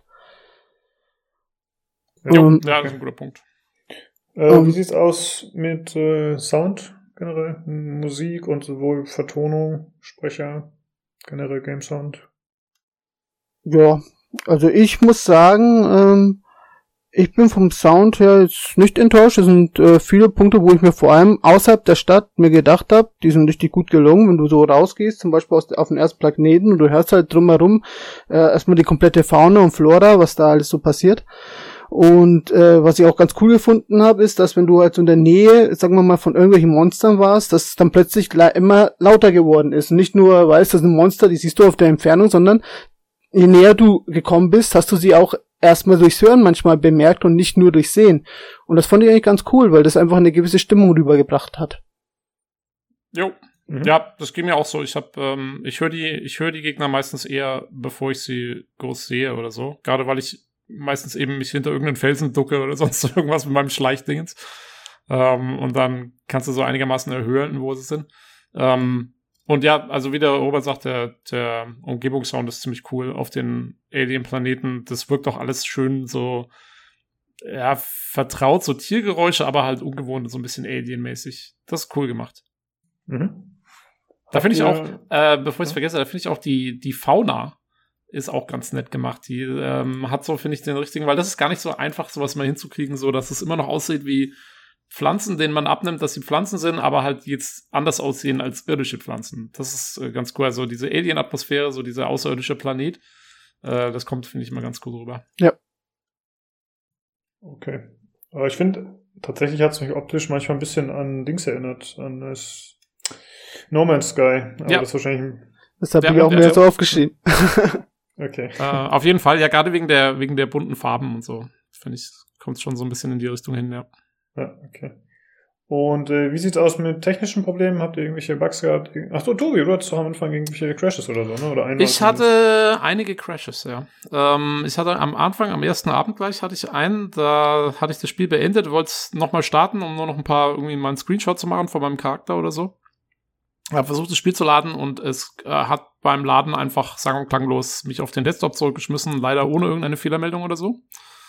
Am nächsten Tag ging es dann wieder. Ich weiß nicht genau, ich habe das Spiel, äh, die Spieldateien nochmal geverified. Äh, also wie sagt man hier nochmal, ne? Das Ding quasi drüber laufen lassen. Überprüft. Dass er, Ja. Überprüft, genau. Ähm, und so, und dann ging es auch wieder. Und äh, ja, woran es genau gelegen hat, keine Ahnung. Äh, ich hatte auch jetzt noch zwei, drei, vier, Mal- also dieser Crash, der war auch, ähm, den konnte ich reproduzieren. Äh, deswegen hat er mir da ein bisschen Sorgen gemacht dann, war aber dann auch einfach wieder weg. Und seitdem hatte ich jetzt gestern während meiner ganzen, also ich habe wie gesagt 18 Stunden komplett gespielt. Ich hatte vielleicht so vier, fünf Crashes in der Art nochmal, die aber nicht mehr reproduzierbar waren. Also es war einfach so, dass das Spiel irgendwann gesagt hat, tschüss. Und dann konnte ich aber auch einfach wieder starten, wieder laden und dann ging es weiter. Keine Ahnung, vielleicht liegt es an meinem System, ich weiß es nicht genau. Ich habe im Internet findet man schon auch einige von diesen Crash Reports, die einfach ohne Fehlermeldung einen auf den Desktop schmeißen. Aber ähm, ja, es war jetzt nichts Übermäßiges. Also da, damit kann man schon leben, irgendwie. Ähm, Mhm. ja, Wie war es bei dir, ansonsten-? Weder auf der Playstation, wo meine Frau gespielt hat, noch ich selber hatte irgendeinen Crash. Also nicht mal ansatzweise. Das Spiel ist bei mir flüssig in, in, in, in, den 60 FPS gelaufen. Das Einzige, was ich da vielleicht anmerken müsste, ist, dass ich, ich spiele ja, mein, alle meine Spiele spiele ich im, im Window-Mode ohne Rand. Deswegen sehe ich auch das meiste, was ihr hier in, in Discord immer schreibt. Äh, und das äh, Problem ist, dass er bei mir nicht meine 3840 mal 1440 Auflösung genommen hat, sondern runter skaliert hat auf 2560 mal 1080. So sind auch die Bilder dann auch geworden, deswegen sind sie auch jetzt äh, eher kleiner geworden, als wie sie eigentlich ursprünglich hätten sein sollen. Und ja, das, das hat mir ein bisschen gestört, aber sonst kann ich technisch äh, von der Leistung ja nicht viel meckern. Okay, gut. Ja, von meiner Seite, also ich hätte keine Fragen mehr. Wenn euch jetzt nicht noch was Bestimmtes unter den Nägel brennt, dann äh, würde ich sagen, sind wir damit durch. Jo, also ich würde sagen, wenn man mich jetzt fragen würde, was für ein Fazit man geben ja. sollte dem Spiel, ähm, es ist auf jeden Fall sehr nett, ähm, ein schönes, äh, dialoglastiges Rollenspiel im, mit schöner Singleplayer-Story bis jetzt. Ähm, ach ja, die Hauptstory, also wie gesagt, ich bin ja noch nicht so weit, äh, da kann der Robert vielleicht noch mal sagen, ob, ob die noch richtig an Fahrt aufnimmt. Äh, bis jetzt plätschert sie so ein bisschen lahm vor sich hin. Muss ich zugeben. Also so richtig, dass es mich jetzt voll reingezogen hat, das hatte ich jetzt irgendwie noch nicht so. Vielleicht kommt's noch, mal schauen. Das ist, Ähm, ist halt Fallout-mäßig, würde ich mal sagen. Fallout hat es auch ewig gebraucht und dann am Ende wurde es auch nicht Ja. wirklich, wirklich ja, aber weißt du, aber Fallout hat halt auch eine richtige Open World mit, ähm, wo du viel erkunden sollst und so. Ich, also, das ist halt hier ist es halt doch eher ein bisschen linearer, ein bisschen geführter und dafür finde ich, ist die Story bisher zumindest noch ja schon sehr, sehr, sehr behäbig. Wobei Und, ich ja ähm, finde, dass die ganze Story, also die Hintergrundgeschichte, viel, viel mehr Potenzial birgt als die Fallout-Story, weil einfach äh, schon, ich persönlich frage mich, ich weiß zwar schon ein bisschen mehr, aber wenn du jetzt halt aus dem Kry- Kryo-Status da auswachst und irgendein verrückter Professor, der aussieht wie zurück von der Zukunft, der eine Professor aussieht, und dich da äh, äh, aufweckt und dir sagt, äh, schau mal her, du musst da und dahin, weil ich muss die anderen noch befreien, dann denkst du dir zuerst mal, warum bin ich in dem Ding drin? Warum gibt's dieses Raumschiff? Und da gibt's so viele Fragen, die ich mir erstmal gestellt habe, die diesem Spiel so viel äh, Potenzial von der Geschichte gibt. Und ich glaube schon, dass ab einem gewissen Zeitpunkt, aber leider denke ich sehr spät, äh, äh, der Stein riesig ins Rollen kommen wird. Ja, das also da warte ich noch so ein bisschen drauf, ne, dass es so richtig, äh, dass es mich so richtig packt und reinzieht. Das ist eben noch nicht so äh, der Fall gewesen bis jetzt. Und deswegen muss ich sagen, also bis jetzt, es macht auf jeden Fall Spaß, es ist cool, aber es ist, ich würde es bis jetzt eher so im mittelmäßigen Bereich einordnen als Spiel. Sowohl äh, von der Grafik, wie gesagt, vom Gameplay, ähm, von der Story, von, von eigentlich von fast jedem Aspekt ist es für mich eher so im mittelmäßigen Bereich. Also ich würde ihm, wenn mich jetzt nach einer Wertung fragen würde, bis jetzt, ähm, und ich muss noch sehr viel weiterspielen, um das wirklich final sagen zu können, aber bis jetzt ist es für mich eher so ein, ja, es ist so ein, so ein, so ein ganz netter 70er-Titel. Ähm, Hm. Ziemlich genau. Ähm, das wäre so mein, mein bisheriges Fazit zu dem Spiel, glaube ich. Ja, man, ich glaube, man verzeiht ihm einfach auch relativ viel, ne? Eben aufgrund der Größe und äh, dass Ja. es eben was Neues ist und man nicht mit irgendeinem Big Player zu tun hat, der. Ja, da bin ich, da bin ich immer eher so ein bisschen, mh, eigentlich nicht, weil, weißt du, die wollen auch 60 Dollar dafür haben jetzt. Also es, ist, es ist wirklich, äh, die wollen komplett ähm, Vollpreis. Ähm, deswegen, Das Ja, ist auch der Punkt, was ich mir auch dabei denke. Also ich, ähm, ich sehe es ein bisschen höher wie er. So ist es nicht. Also ich sehe schon die Stärken, das sehe ich schon im Dialogsystem, ich sehe schon bei den Begleitern die Stärken.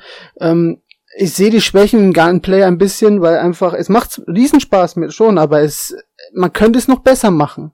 Und es macht, es, ich habe mir aufgeschrieben zum Beispiel, äh, das Spiel ist wie Zurück in die Zukunft dem Professor, das Spiel ist wie Fallout wegen Gameplay, Grafik oder auch zum Teil die Dungeons. Es gibt ja Dungeons, da gehst du genauso rein, Häuser, wo wie ein eigenes Dungeon fun fungiert, das ist eins zu eins wie im Fallout. Dann die Witze und die Art, das Artwork, zum Beispiel in Ladescreens, das es gibt, das ist wie aus Borderlands ein bisschen, also es gibt zwar kein Ladescreen in, in, in Borderlands, aber es gibt auch so einen ähnlichen Artwork-Stil, finde ich. Dann de, das ganze Schiff und die Crewmöglichkeiten, die du da hast und die Interaktionen untereinander und so weiter. Es gab eine Szene im Lift, da reden die ganzen Charaktere miteinander. Das ist eins zu eins wie aus Mass Effect. Dann hatte ich zum Teil aus, äh, äh, aus der Stadt, aus der ersten, wo man auf dem Planeten Edgewater, das Gefühl, ey, das ist ja wie in StarCraft. Wie bei, als wärst du bei den Terranen in dieser einen Bar, wenn du StarCraft 2 spielst. Ähnliche Musik, ähnliche Umgebung. Hat mich komplett dran erinnert. Und wenn ich auf der Groundbreaker war, habe ich mir gedacht, ja, jetzt bin ich ein Kotor. also, egal wie man sieht, ich habe immer das Gefühl, ich bin da und da und da. Und da macht es, finde ich, vieles gut, aber es könnte vieles noch besser machen. Und das ist ein bisschen schade, dass es halt diesen letzten Schritt nicht gegangen ist, sondern irgendwo äh, ein 2A-Spiel, wie ich schon getauft habe, geblieben ist und nicht äh, für einen Preis, vor allem wenn es schon wie, wie ein 3A-Spiel be äh, bewertet werden möchte beziehungsweise auch Preis verlangt, dann erwarte ich halt ein bisschen auch mehr. Aber denke mal, so einen guten 80er, also so unter ein 80er hätte ich dem Spiel schon gegeben. Okay, gut. Jo, jo bin mal gespannt, ob es einen zweiten Teil gibt. Ich, ich hoffe, dass, ähm, also jetzt ohne den ersten bis jetzt schon durchgespielt zu haben, aber ähm, wie der Robert sagt, dass, dass ähm, die Lore und das ganze Universum hat auf jeden Fall Potenzial. Ich könnte mir vorstellen, dass Obsidian jetzt, äh, wo sie von Microsoft gekauft worden sind und da auch bisschen mehr Kohle vielleicht dann dahinter reinstecken können, jetzt auch wenn der erste Teil vielleicht ganz gut ankommt, ähm, dass man da noch einiges machen kann im zweiten Teil. Dass, dass man da vieles verbessern wird. Wäre cool. Ja, denke ich auch. Ja, vielleicht äh, kannst du ja nächste Woche mal erzählen, Tobi, wie es dann ausgegangen ist sozusagen. Wie es weitergegangen ist, ja. Genau. Eindruck ist, genau. Jo. Ja, vielen Dank euch beiden auf jeden Fall äh, für den Eindruck. Cool, dass wir das hier vorstellen konnten. Und äh, dann würde ich sagen, sind wir nächste Woche wieder am Start nach der BlizzCon. Ne? Bin ich mal gespannt, was da so kommt. Okay, äh, ja. Es gibt schon so? Gerüchte zu Overwatch 2 und irgendwie schon geleakte Bilder und so, also zumindest covermäßig. Aber ich wollte es nicht in die News reinnehmen, weil ich mir dachte, ey, wir sprechen nächste Woche eh drüber, dann wissen wir es ja. wirklich. Ja, Blizzard ja. darf schon jetzt äh, was hinstellen zur BlizzCon. wenn, sie nicht, wenn sie nicht nur einfach einen kompletten Shitstorm wieder einfangen wollen. Ja, mal schauen, was die Open Question Runde dieses Jahr gibt. Das könnte noch interessant oh, ja. werden. Ist, ja. Wurde die nicht abgesagt oder so? Ich, weiß, ich ähm, irgendwas gibt Gerüchte, dass sie noch abgesagt wird, aber ist, glaube ich, noch nicht klar. Äh, wird vielleicht spontan ausfallen. Mal gucken, mal gucken, wie open sie wird am Ende dann. Genau. Ja, äh, dann würde ich sagen, bleibt noch zu sagen, wenn ihr Feedback habt, wenn ihr Kritik habt oder selbst beim Podcast teilnehmen wollt, dann könnt ihr uns das gerne mitteilen. Entweder ihr macht das über unseren Discord. Äh, den Link findet ihr bei Soundcloud, bei Spotify oder bei uns bei pcgames.de im Forum. Ansonsten könnt ihr uns auch eine E-Mail schreiben unter pcgcpodcast.gmail.com äh, oder alternativ uns unter Twitter, äh, über Twitter kontaktieren unter dem Handle pod Podcast PCGC. äh, ja, Robert, vielen Dank, dass du am Start warst ja, und äh, berichtet hast. Und jo. äh, dann würde ich sagen, Freude. Genau. Danke fürs äh, Zuhören und schaltet gerne nächste Woche wieder ein zum PC Games Community Podcast. Ciao. Tschüss. Tschüss.